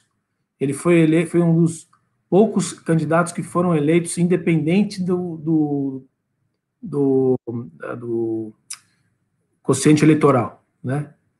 É, depois, financiamento de campanha. A gente, a gente estudou muito esse assunto. A gente sabe que no mundo inteiro tem todos os tipos de financiamento, tem financiamentos públicos, financiamentos privados, financiamentos mistos, etc. Para o Brasil, o que a gente propõe, eu acredito muito nisso, é uma proposta do partido, mas também a minha, nesse ponto é igual, algumas coisas são diferentes, nesse ponto é igual, é o seguinte: financiamento privado, é, só que a empresa que colocar recurso tem que determinar um limite do seu faturamento. Então, a, a JBS não pode colocar 360 milhões na campanha da Dilma. É uma aberração um negócio desse, mesmo porque nesse caso ainda vindo do BNDES, que a gente sabe, né, uma triangulação. Nosso dinheiro, mas uma empresa qualquer, a empresa Lobauer Engenharia, quer apoiar um candidato, ela fatura 10 milhões por ano, ela só pode colocar 2% no máximo do faturamento dela. E ela é obrigada a dizer que ela colocou. Tem que ser transparente, ou seja, limitação no financiamento de campanha empresarial, além do físico, porque a pessoa física a gente sabe que é o que ficou, mas pessoa física é muito baixa, ninguém entra. Então, empresarial, com transparência e limite de, de, de depósito. Acho que esse é um momento. Ah, mas o pobre nunca vai conseguir. Vai conseguir, porque a gente tem gente pobre que conseguiu. A gente elegeu o deputado federal com 36 mil reais. A gente, depende, a gente, a gente elegeu é, vereador em São Paulo com 80 mil reais. Ou seja, dá para fazer. Esse negócio dos milhões, 10 milhões, 20 milhões, isso tudo já acabou era tudo dinheiro desviado, e, e digo mais, o, o, o, partido, quando ele cresce, o nosso teve condição de chegar nesse ponto, agora está em crise, mas o recurso privado que entra financia a campanha de muita gente também. Com 500 mil reais, você faz uma campanha extraordinária em algumas, em algumas regiões do Brasil, que é um recurso perfeitamente administrável, o deputado federal. Então, é, é, acho que tem para o Brasil ter um processo pedagógico envolvido, tem que ser financiamento privado, como eu acho que a gente converge nesse ponto, que foi a sua colocação. Depois. É... E, e, e, e, no caso de candidatos majoritários, é, poderia doar para mais de um candidato ou limitar a um candidato exclusivamente? Acho que pode, acho que pode. Nas majori... não, nas, não nas proporcionais, deputados, senadores, na, nas majoritárias, Poder Executivo, presidente, governador e prefeito. Nós, é, e... o, senhor acha que, o, senhor acha, o senhor acha que é razoável, por exemplo, como nós tivemos o caso da, da Gerdau doando para o PSDB, para o PSL e para a Luciana Genro do PSOL? Sabe, que, sabe por que eu acho que sim? Desde que seja transparente e que tenha um limite do, do faturamento, porque o, o que, que interessa? É, uma coisa é o interesse da empresa, ele está fazendo o seguinte: ah, vou dar para todo mundo, quem, de, quem ganhar, depois eu tenho uma, uma aproximação mais simpática com ele, vai dizer assim. O que interessa é, é, é a população ter acesso e poder fazer a avaliação da empresa depois. Então, se a gente tem acesso a esses números e pode ver o que cada um fez, e depois ver o que cada um fez depois da eleição, o sujeito corre o risco de, que é o que tem que acontecer, de ser controlado ou, ou ser é, avaliado pelo eleitor. Então ele vai pensar ter duas vezes antes de fazer esse exercício aí que as empreiteiras fizeram todos esses anos, de um jeito meio ninguém presta atenção mesmo, vamos botar esse monte de dinheiro, depois pegar a obra pública, depois eu, eu recebo lá na frente. Entendeu? A gente põe um limite um limite que tem que se baixar enormemente esses recursos. Não tem mais esse negócio de 100 milhões, 50 milhões, não tem mais isso, acabou. Né? E, e tem que ser transparente. Quer dar para todo mundo? Pode dar, desde que as pessoas saibam para quem você deu e quanto você deu. Aí todo mundo sabe o que está acontecendo, ele faz a sua leitura. Né? É, e depois, períodos eleitorais, estou de acordo. Agora, é um absurdo ter uma eleição a cada dois anos. Um absurdo teria que ser um ano de eleições gerais mesmo. E acho que o mandato presidencial pode ser estendido a cinco. Tem países aí importantes que têm mandato de sete anos. O presidente da França governa sete anos. O presidente da. Recentemente eu vi o México tem seis anos. Aqui fica essa coisa horrorosa de, de, de, de reeleição e paralisação de dois em dois anos. Também acho, mas é uma das, dessas mudanças dificílimas de se fazer no Congresso na reforma política. Então, essa daí vai vir por último, provavelmente. Em algum momento de escassez absoluta de recurso, ou que alguns estadistas chegarem a, a, ao poder, não sei. Mas é realmente, estou é, plenamente de acordo, acho que tem que mudar, só não sei como que a gente faz. Você colocou no começo a coisa das forças da sociedade se mobilizarem, né? É, eu também acredito, acho que todos os parlamentos se mobilizam com, com as pessoas na rua e com a força do voto. Mas há temas que não são compreendidos, né? não, não, não tem apelo popular. Esse tema, os temas da reforma política são complexos. Fizeram uma pergunta agora, professor, voto distrital puro? Quem é dos 210 milhões de brasileiros que é capaz de entender o que é voto distrital, né? Então, para você transformar isso numa pauta puro, pouco, misto, né? colocar as pessoas na rua para lutar pelo voto distrital misto, tem que ter uma aula específica de, de para explicar. Então, assim, é mais é fácil falar de impeachment, apesar da ser internacional e ser é, pouco compreendida, como a gente já tem dois processos nas costas, as pessoas entenderam.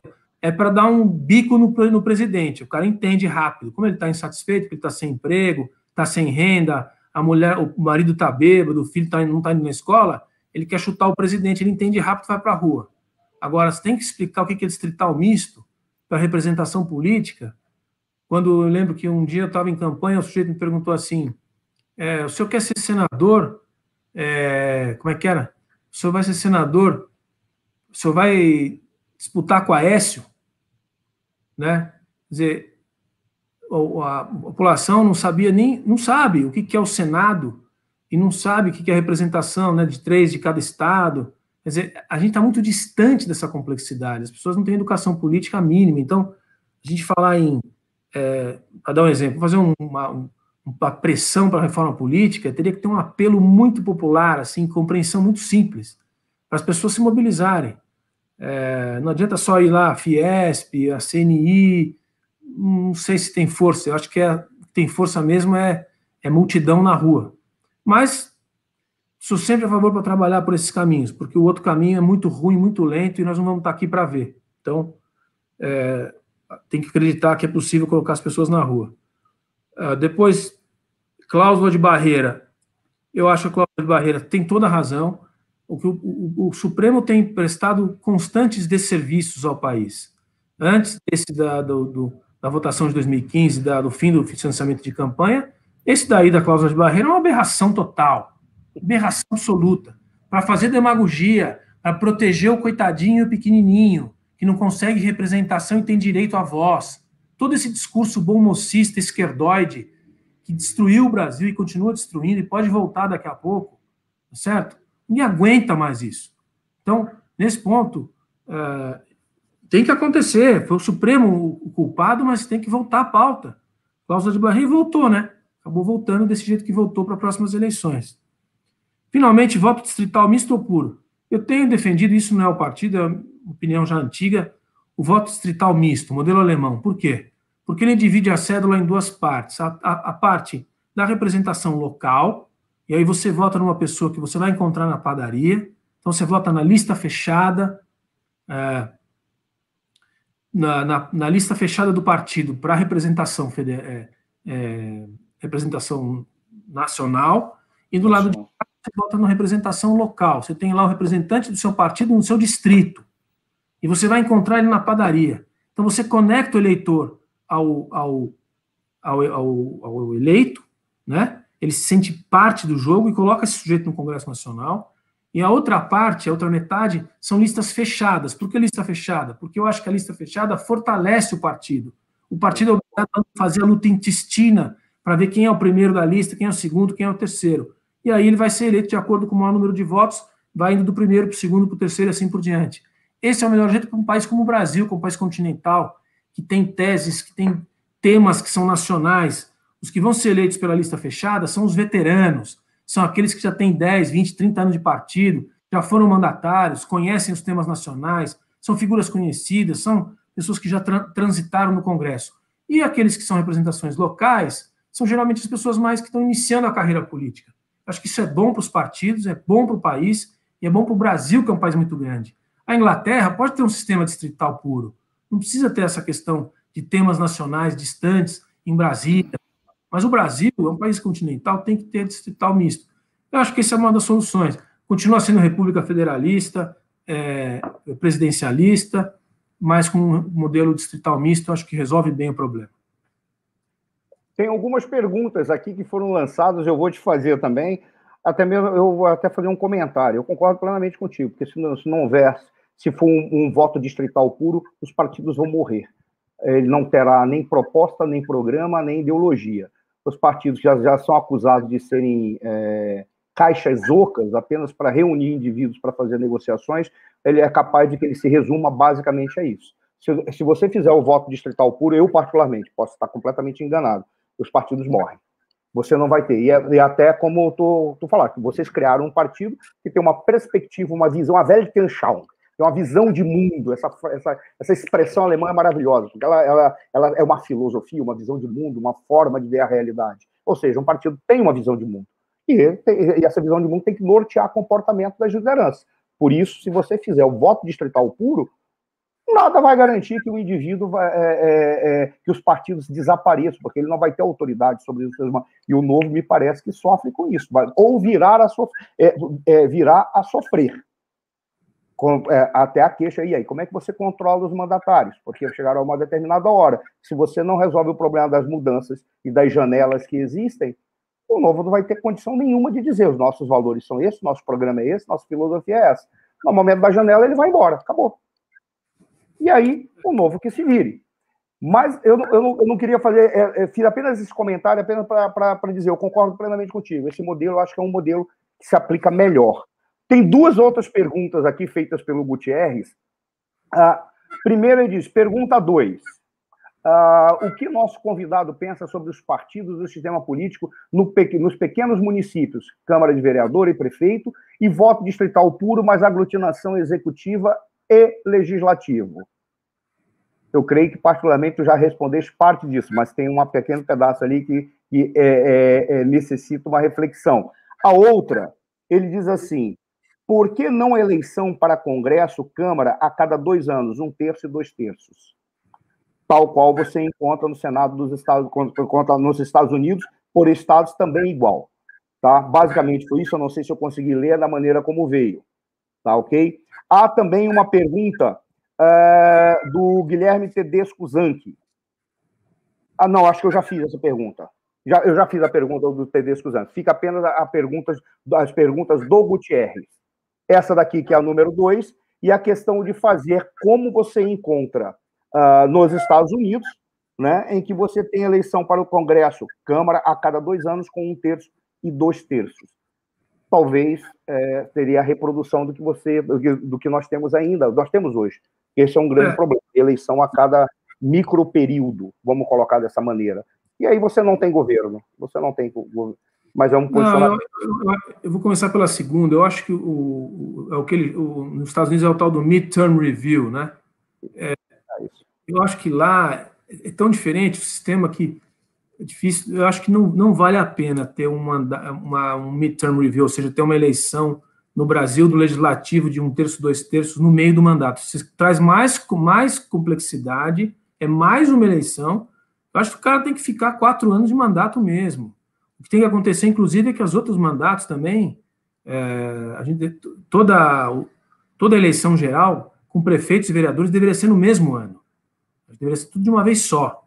Né? Que saco fosse de cinco em cinco, mas é, tem que tirar esse negócio do, da, da, da, eleição estar de dois em dois anos na frente do cidadão. Ele nem sabe mais o que está acontecendo, às vezes, ainda mais no Brasil, que não sabe nem muito bem o que, que faz cada um desses senhores, o que, é um deputado estadual, o que, é um senador, o que é um governador tal. Então, assim, acho que pegar o modelo americano é, é bem mais complicado, porque é tudo diferente. Né? O modelo do sistema eleitoral, o sistema partidário, tudo diferente. Então, não faz, não faz muito sentido para mim. No, no, no, segundo, na primeira pergunta, que é a número dois, aí da, eu acho que o que ele está querendo dizer é o seguinte: primeiro, que o Brasil tem município demais.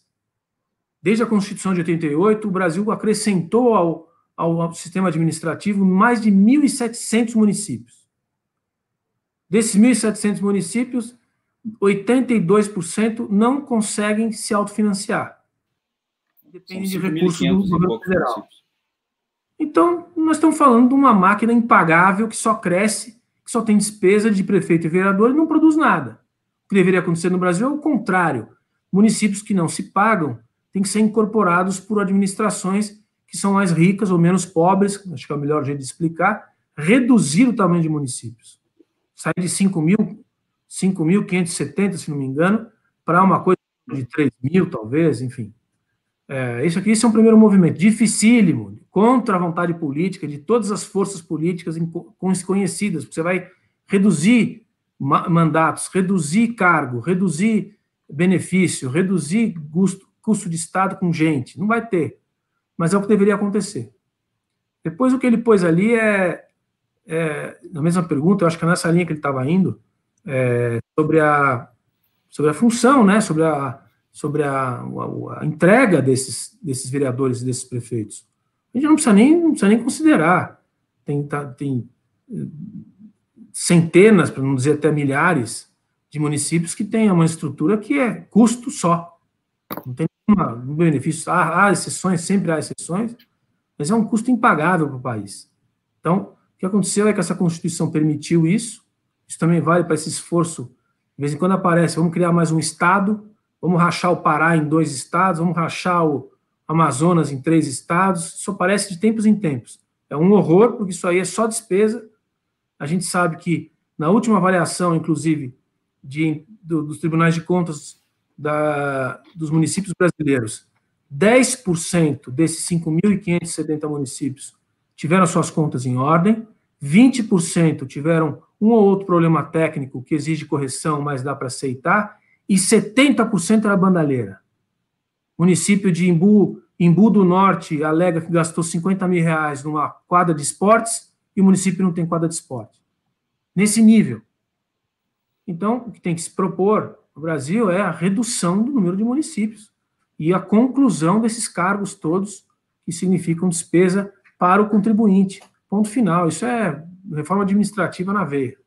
Então, no caso, pegando apenas a pergunta do Gutierrez, então, no caso, tu vês que é um problema da redução do número de municípios e não passaria, não seria necessário essa proposta que ele apresenta da aglutinação do executivo com o legislativo nos pequenos municípios. Seria praticamente implantar um parlamentarismo dentro de uma ou de um gabinete parlamentar dentro de uma é, é de dos pequenos, nos pequenos municípios. Não teria nem um parlamento, você teria o gabinete propriamente dito, né? Isso é ah, é quase é a proposta do Júlio de Castilhos. É quase proposta, o Armênio que tem é quase a proposta do Júlio de Castilhos, porque quem legislava, executava, projetava, administrava e legislava era o executivo. É, o legislativo é, é se reunia apenas para votar o orçamento. Essa era a proposta. Nós temos, uma, nós, temos, nós, temos, nós temos uma grande discussão hoje, que já ocorre em outros países aí, é que também esse sistema de é, tripartição do, do, do, dos poderes de Montesquieu também é algo já meio que falido, né? Nós temos, nós temos situações aí de discussões de cinco ou seis poderes, né? O nosso querido professor César Saldanha de Souza Júnior, aqui da, do Rio Grande do Sul, da, da URGS, é um dos que advoga o, a, cinco, cinco poderes é, no Estado, né? Onde nós teríamos aí é, fugindo dessa tripartição de, de, de poderes, né, que geraria algo mais, mais equilibrado, né? Tu lembras quais são as propostas do Saldanha? É, de cabeça aqui eu não me recordo agora, mas é, são, são cinco poderes que ele, que, ele, que ele defende dentro desse, desse processo. Hoje, o modelo que a gente tem de cinco poderes é o modelo, não, deixando de lado a questão ideológica, a questão do socialismo não. venezuelano, que lá são cinco poderes. Você teria executivo, legislativo, judiciário, é, teria o poder cidadão e teria o poder eleitoral. São poderes é, distintos, cada um funcionando. Seguramente, a, a, proposta dele não, não tem essa proposta de, digamos assim, de milícias ou de. Não, isso aí, claro. Mas provavelmente ele separar a administração. Vindo é, do Saldanha, exato. que eu conheço, provavelmente ele deve dar à administração um poder à parte, como se o gabinete Isso. fosse um poder específico. No Isso. caso do parlamento, é um poder específico ao gabinete. Ele tem uma ideia, ele é um parlamentarista convicto, o, o Saldanha. É. Tem uma pergunta aqui também da Marili, Ma, Ma, da Ma, opa, Malu, Maria Luquim. O que pensam os professores sobre as emendas parlamentares que servem, servem para compra de apoio e reeleger parlamentares, mesmo aqueles que não merecem a reeleição? É, só fazer um. É, a, a Maria Luquim ela trabalha com assessoria e com planejamento estratégico para lideranças políticas no Rio Grande do Sul.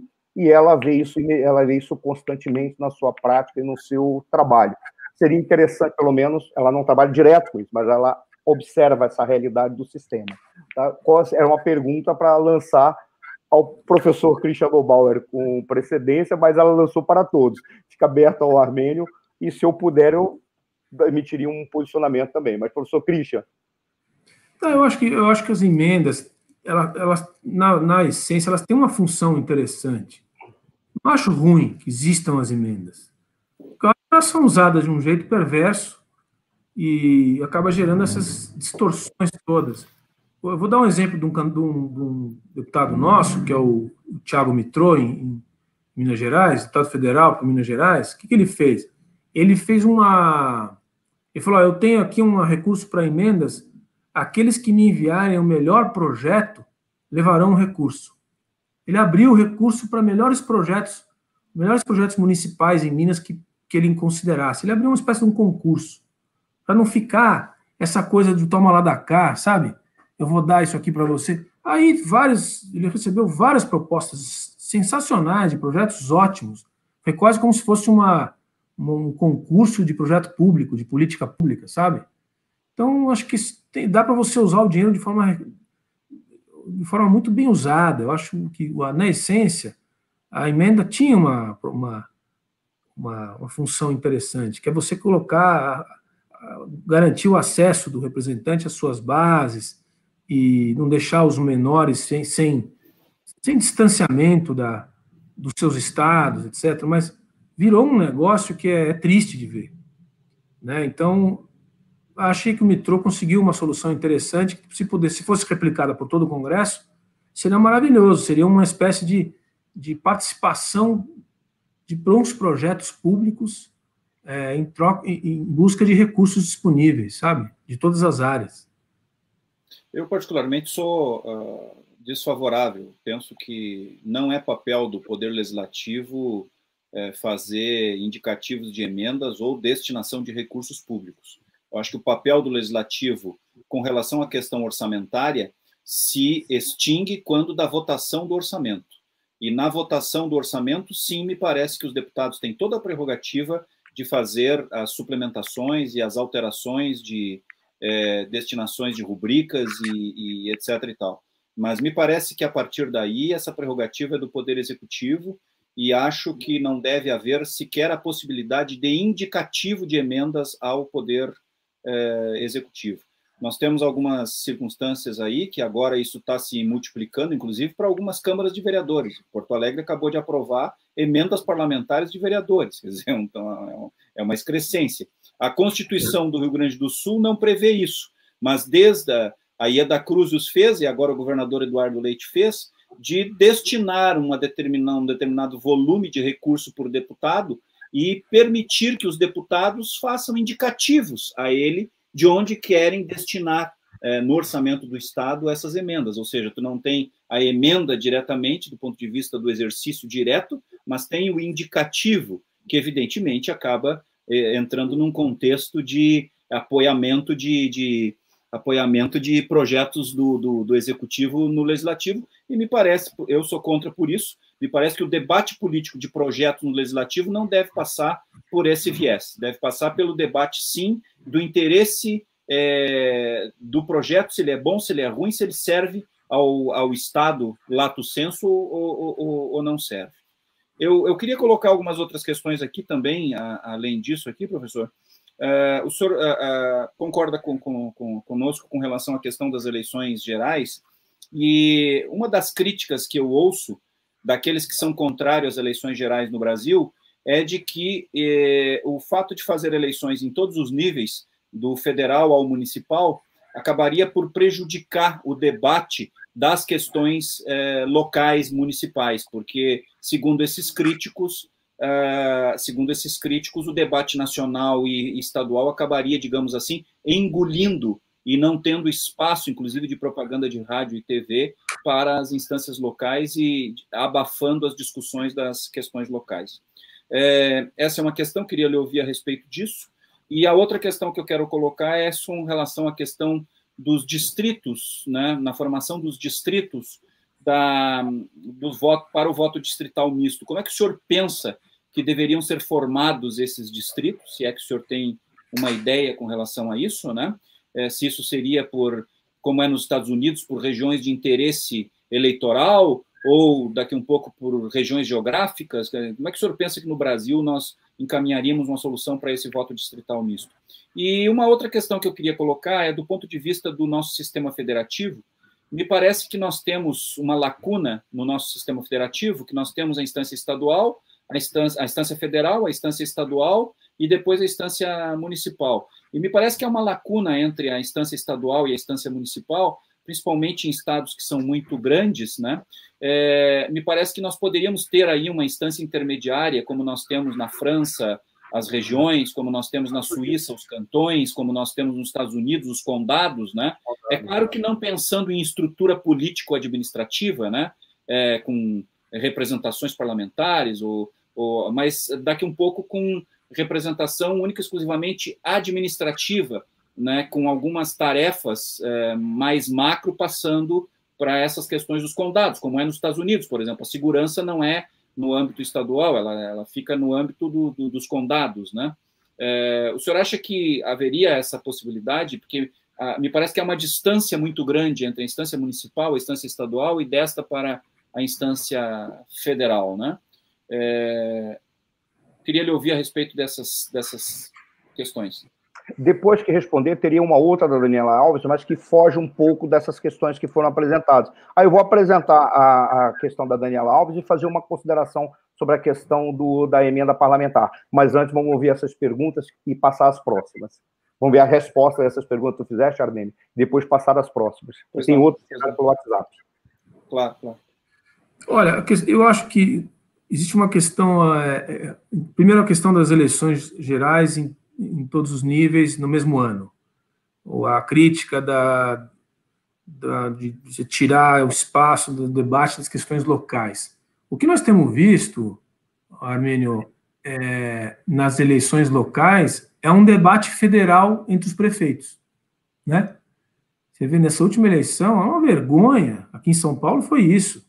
Ninguém estava falando de de, de resolver o sistema é, da, do, centro de saúde ou, ou da, da, da, parte de, é, de, saneamento, que deveria ser um tema de todas as eleições.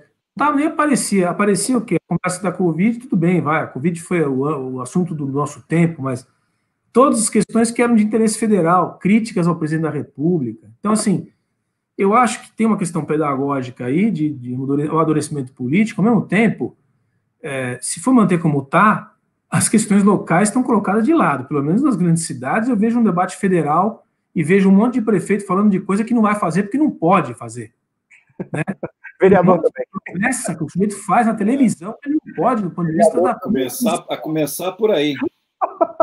vereador também. A quantidade de vereador que quer fazer uma reforma na política e reforma do, da reforma tributária é assustadora, e você ouve isso.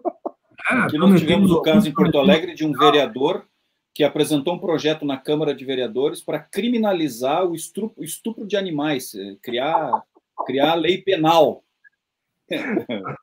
tem uma ideia, né?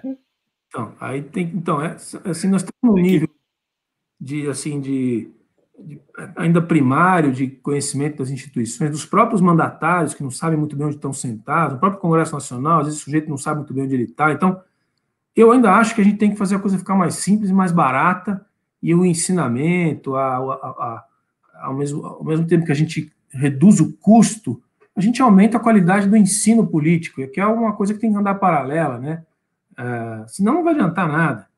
Então não tenho problema nenhum com essa. Eu não, não, não, me, não me sensibilizo com essa coisa da, dos temas locais, porque não acontece hoje em dia. Então, não sei porque que, é, é, deixaria de acontecer se já não acontece.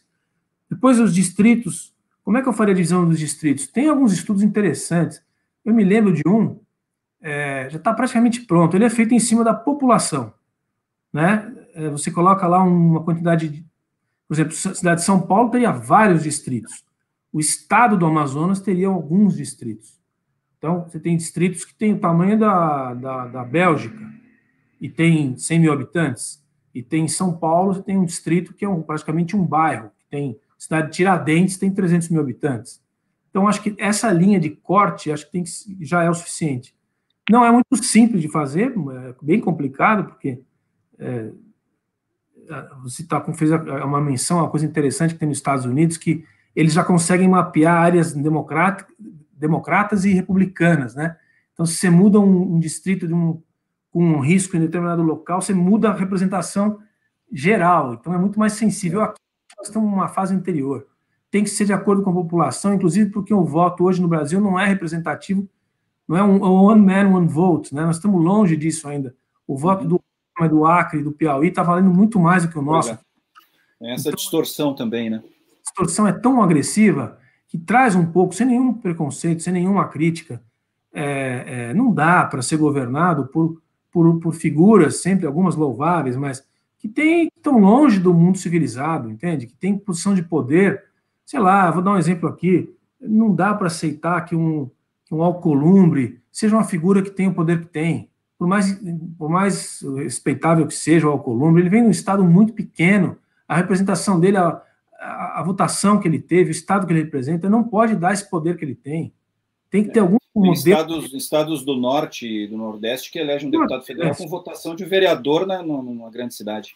Exato. Eu, eu, eu fui candidato ao Senado em São Paulo, eu precisava, eu precisava ter pelo menos 6 milhões de votos.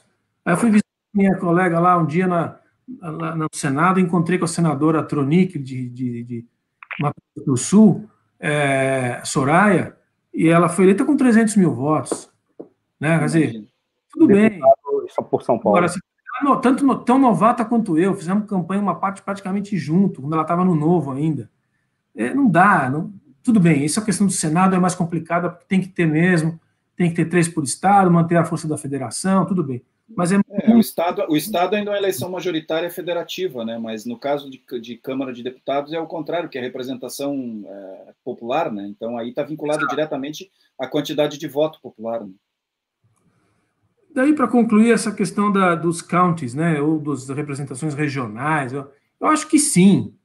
Eu nunca tinha pensado assim, nunca pensei muito além disso que você falou, porque é, eu, ainda acho que antes de mexer em ter uma, uma, instância intermediária, a gente tem que tirar a centralização de Brasília, que já é uma tarefa hercúlea, assim, um negócio dificílimo de fazer.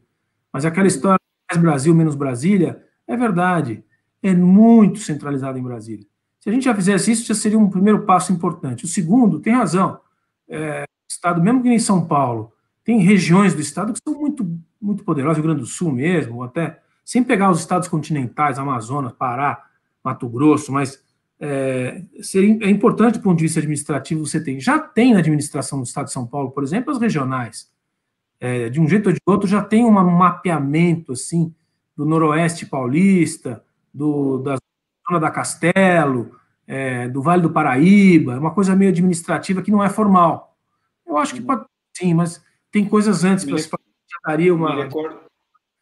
Um me, me... há muito tempo com a descentralização de Brasília. Me recordo que o, no governo Luiz Henrique Santa Catarina, ele criou as secretarias regionais e tinha instâncias regionais do Poder Executivo no âmbito da administração estadual. Foi uma experiência bastante interessante, viu, do ponto de vista de aproximar mais a instância estadual do, do, do dos municípios. Deu um bom resultado. A exemplo do que no município as, as subprefeituras, né? Exato, exato. Acho que dá para fazer, mesmo no executivo, dá para fazer sem ter que fazer uma, uma mudança, vamos dizer, constitucional, né? Uhum. Mas isso não poderia encarecer a, a máquina uh, administrativa, porque você teria que ter os representantes e isso é, traria mais cargos. Isso não acabaria trazendo um encarecimento da máquina? É. é pergunta que eu lanço para os dois. Mas eu entendi que a proposta não é de ele... não é eleitoral, né? Ela é administrativa. Não é eleitoral. Mas Ela o é administrador terá que receber. O não, não, sim, não sim, poderá mas o, o... É, e será de escolha exclusiva do, do governador. É, mas aí nós temos aquela circunstância, né, de eficiência e eficácia. Se nós temos um sujeito que ganha X, mas ele dá um retorno zero, ele é caro. Mas se ele ganha X e tem um produto e um resultado final de eficiência da máquina administrativa e de dar mais resultado e de conseguir levar a cabo os programas do Poder Executivo no âmbito do, do da, digamos assim, falando de um Estado, é, é algo que se paga, compreende? Então, nem sempre o mais barato é o melhor. E essa é uma crítica que eu faço da gestão pública, porque não é simplesmente a questão do Estado mínimo ou do Estado máximo. É uma questão do Estado necessário e de, uma, de um produto final de eficiência e eficácia do serviço público, né? Perfeito.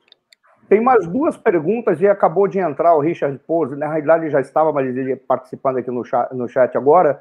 É, é uma personalidade, da, é, um informador de opinião, que é muito ativo nas redes e que, e que acompanha sempre o Ricardo Roveran ah, num programa chamado Leitura da Semana, aos domingos à noite. Richard, um grande prazer com a tua presença. A Maria Luquim fez a seguinte consideração, e depois eu vou jogar a questão da Daniela. Essa fica como chave, chave de ouro.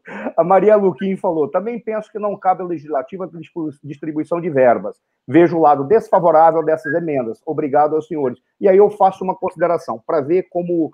É, a pior coisa que pode acontecer é você imaginar uma máquina ou construir um prédio com um erro na fundação ou com um erro de projeto. Talvez seja um problema do nosso sistema, é, do nosso sistema político. Nós estamos discutindo a questão das emendas parlamentares porque elas acabam sendo, sim, da minha perspectiva, apenas um balcão de negócio. Ponto. Mas, e, elas, e elas estão vinculadas à questão da estrutura político-partidária brasileira. Né? É, exato. Mas olha que coisa curiosa. Uh, por que isso ocorre? Porque o dinheiro está todo concentrado em Brasília, tal qual o professor Christian falou, tal qual nós vemos, ouvimos esse discurso sendo manifestado várias vezes, menos Brasília, mais Brasil. Ora, da minha perspectiva, isso só acontece porque se busca o caminho mais complicado, mais difícil e mais longo, que é ficar negociando em Brasília a distribuição de verbas. Atribui-se ao legislativo uma forma de controlar a distribuição de verbas que concentrados no executivo nacional. Isso é muito simples. Professor, professor uma reforma Marcelo, do Pacto contribu... Federativo e uma reforma tributária. Ponto.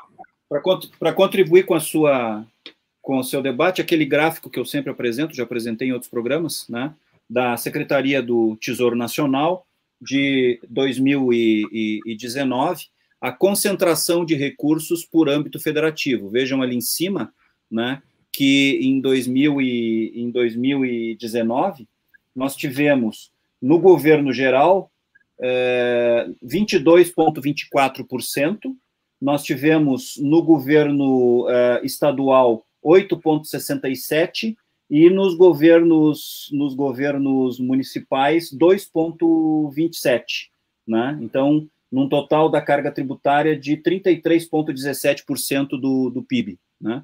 É, fonte da Secretaria do Tesouro Nacional, é essa é a concentração de, de tributos no, no Brasil, né?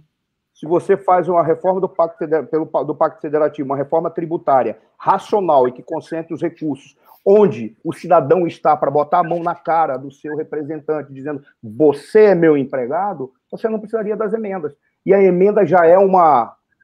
eu não consigo imaginar como é que pessoas fizeram tantos elogios ao Sérgio Abrantes quando ele explicou o, o, presidencialismo de coalizão. Aí você fica imaginando alternativas para que o legislativo controle o uso dos recursos do executivo, que não deveria ser atribuição dele, ele deveria votar orçamento e fiscalizar, basicamente isso. E ele fica ajudando na distribuição, por quê? Porque está tudo concentrado lá no governo central, está tudo concentrado no governo federal, enquanto os recursos deveriam estar no município e no estado, grande parte deles. Bastaria você inclusive, ter uma. Inclusive com lógica de arrecadação inversa. É, uma lógica de arrecadação inversa. Concordo plenamente contigo nessa. Eu não sei se, se é, o professor Christian concorda com essa, com essa mas é, é, a reforma do Pacto Federal. Voltamos ao problema da reforma do sistema, é, sistema político brasileiro. Retirar a esculhambação, por mais que seja uma jabuticaba brasileira, inclusive o termo, acabar de viver e achar que a esculhambação é uma coisa bonita, é uma obra de arte para ser colocada em museu. Na esculhambação é esculhambação. É porque não funciona, então fica na esculhambação. Para acabar com isso, seria um processo, uma reforma política, em que a, uma, reforma, uma, uma reforma administrativa também, né? Uma reforma administrativa. Mas porque a reforma tributária precisa da reforma administrativa. Ou seja, são as reformas aliás, feitas. Aliás, antes da reforma tributária, o ideal é fazer a reforma administrativa. Perfeito. Porque nós temos que primeiro falar do gasto para depois falar da arrecadação, e não o contrário. Não é a estrutura do gasto que tem que se, a, a, que tem que se adequar à arrecadação. É a, primeiro tem que tratar da despesa para depois ver quanto é que arrecada para cobrir. Então tem que enxugar primeiro a despesa. E a, a despesa se enxuga com a reforma administrativa, que lamentavelmente não tem o empenho do governo federal para fazer votar no Congresso, e tampouco daí de Sua Excelência o presidente da Câmara, que simplesmente sentou em cima da reforma e não colocou em votação.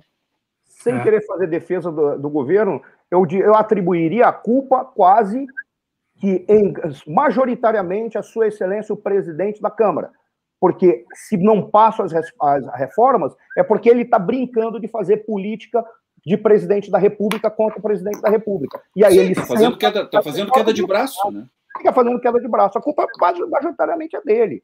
Ele que é o cara que não, que não permite, porque ele simplesmente decidiu que ele tem um ódio mortal com uma personalidade e ponto final. Mas isso é uma, é uma outra consideração, é e aí é, é um questionamento, e a gente está desviando, porque a, a, personalidade deve se manifestar, é o professor Christian. A última pergunta que chegou, e eu deixei para o final, porque essa é bem interessante, vai direto ao partido que o professor Christian Lombard fundou, sobre o qual ele tem muito para falar e muitas considerações.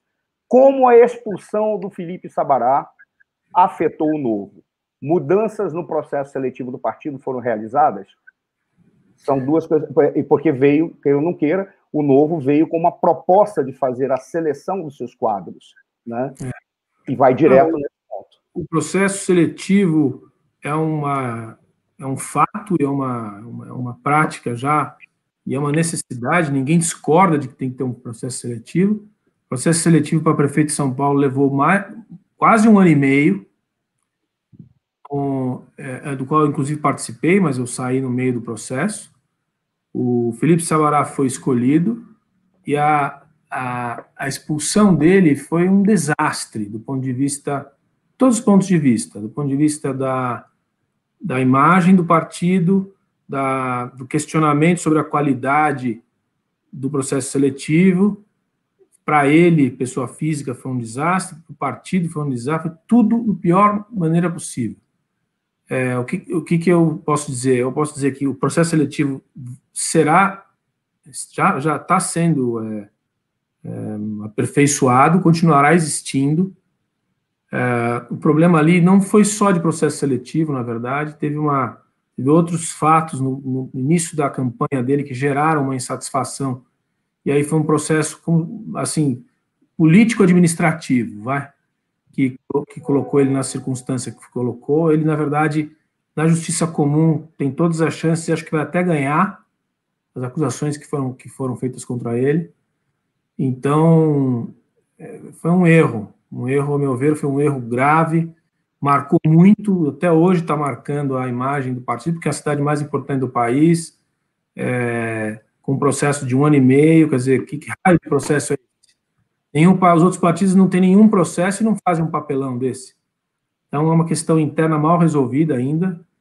É, mas, assim, é a vida. Quando você resolve construir um, uma instituição complexa como essa, num país como o nosso, num sistema como esse que a gente está debatendo aqui, você imagina como são difíceis as, além da natureza humana, né, como são difíceis os processos e tal.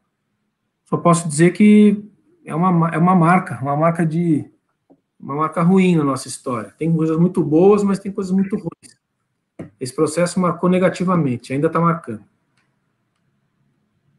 É, particularmente, eu faço uma crítica ao processo seletivo, que, uh, independentemente da, da, uh, da, simpatia, carinho, conhecimento que eu tenha, o melhor quadro para disputar a, pre, a Prefeitura de São Paulo uh, era tu, o, o Christian. Com todo respeito aos demais, era o melhor quadro se é para pensar no melhor quadro, um intelectualmente mais provido, com experiência administrativa no meio privado, com experiência de liderança no meio privado, com, com experiência de, empre, de, de, empreendedorismo, com experiência no meio político, o melhor quadro é esse, da minha perspectiva. Então, particularmente, eu acho que o sistema de seleção dos quadros deveria ser reformado.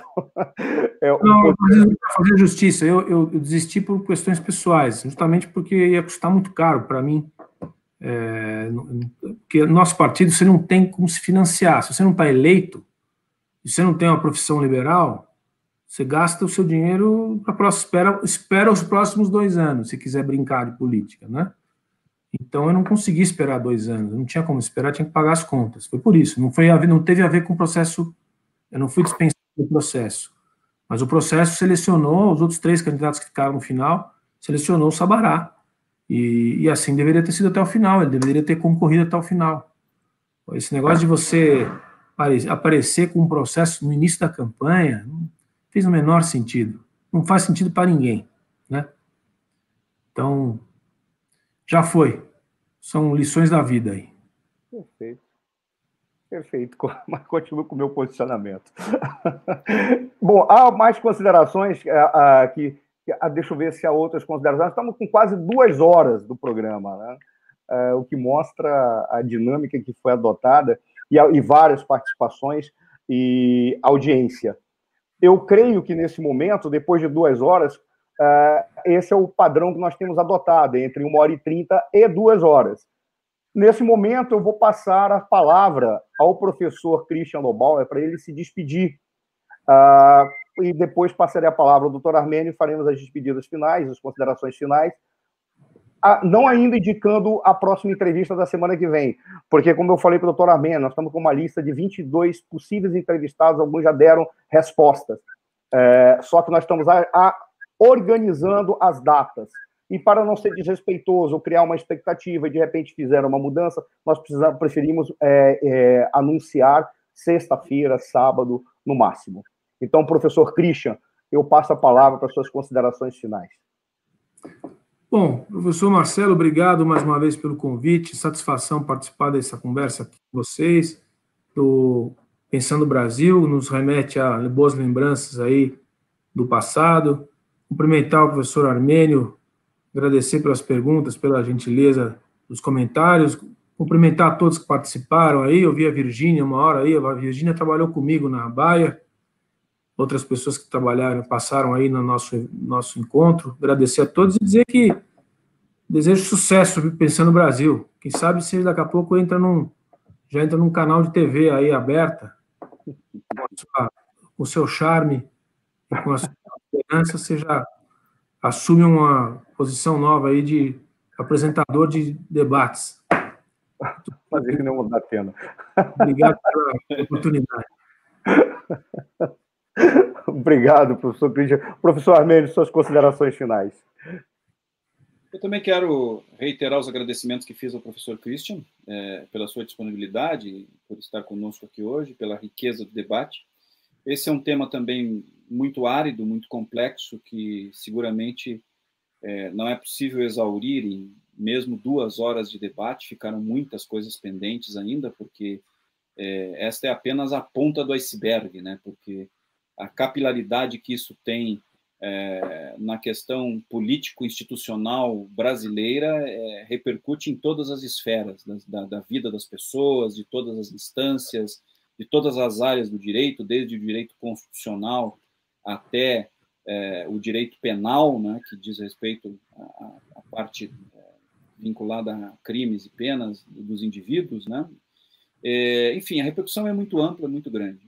É, pensar esse aspecto da, da, crise dos partidos é pensar a, a, própria crise da política brasileira, porque a crise da política brasileira é muito fruto da crise dos partidos e a crise dos partidos é fruto da crise político brasileira. Então, é, não dá para dizer o que vem primeiro, se o ovo ou a galinha.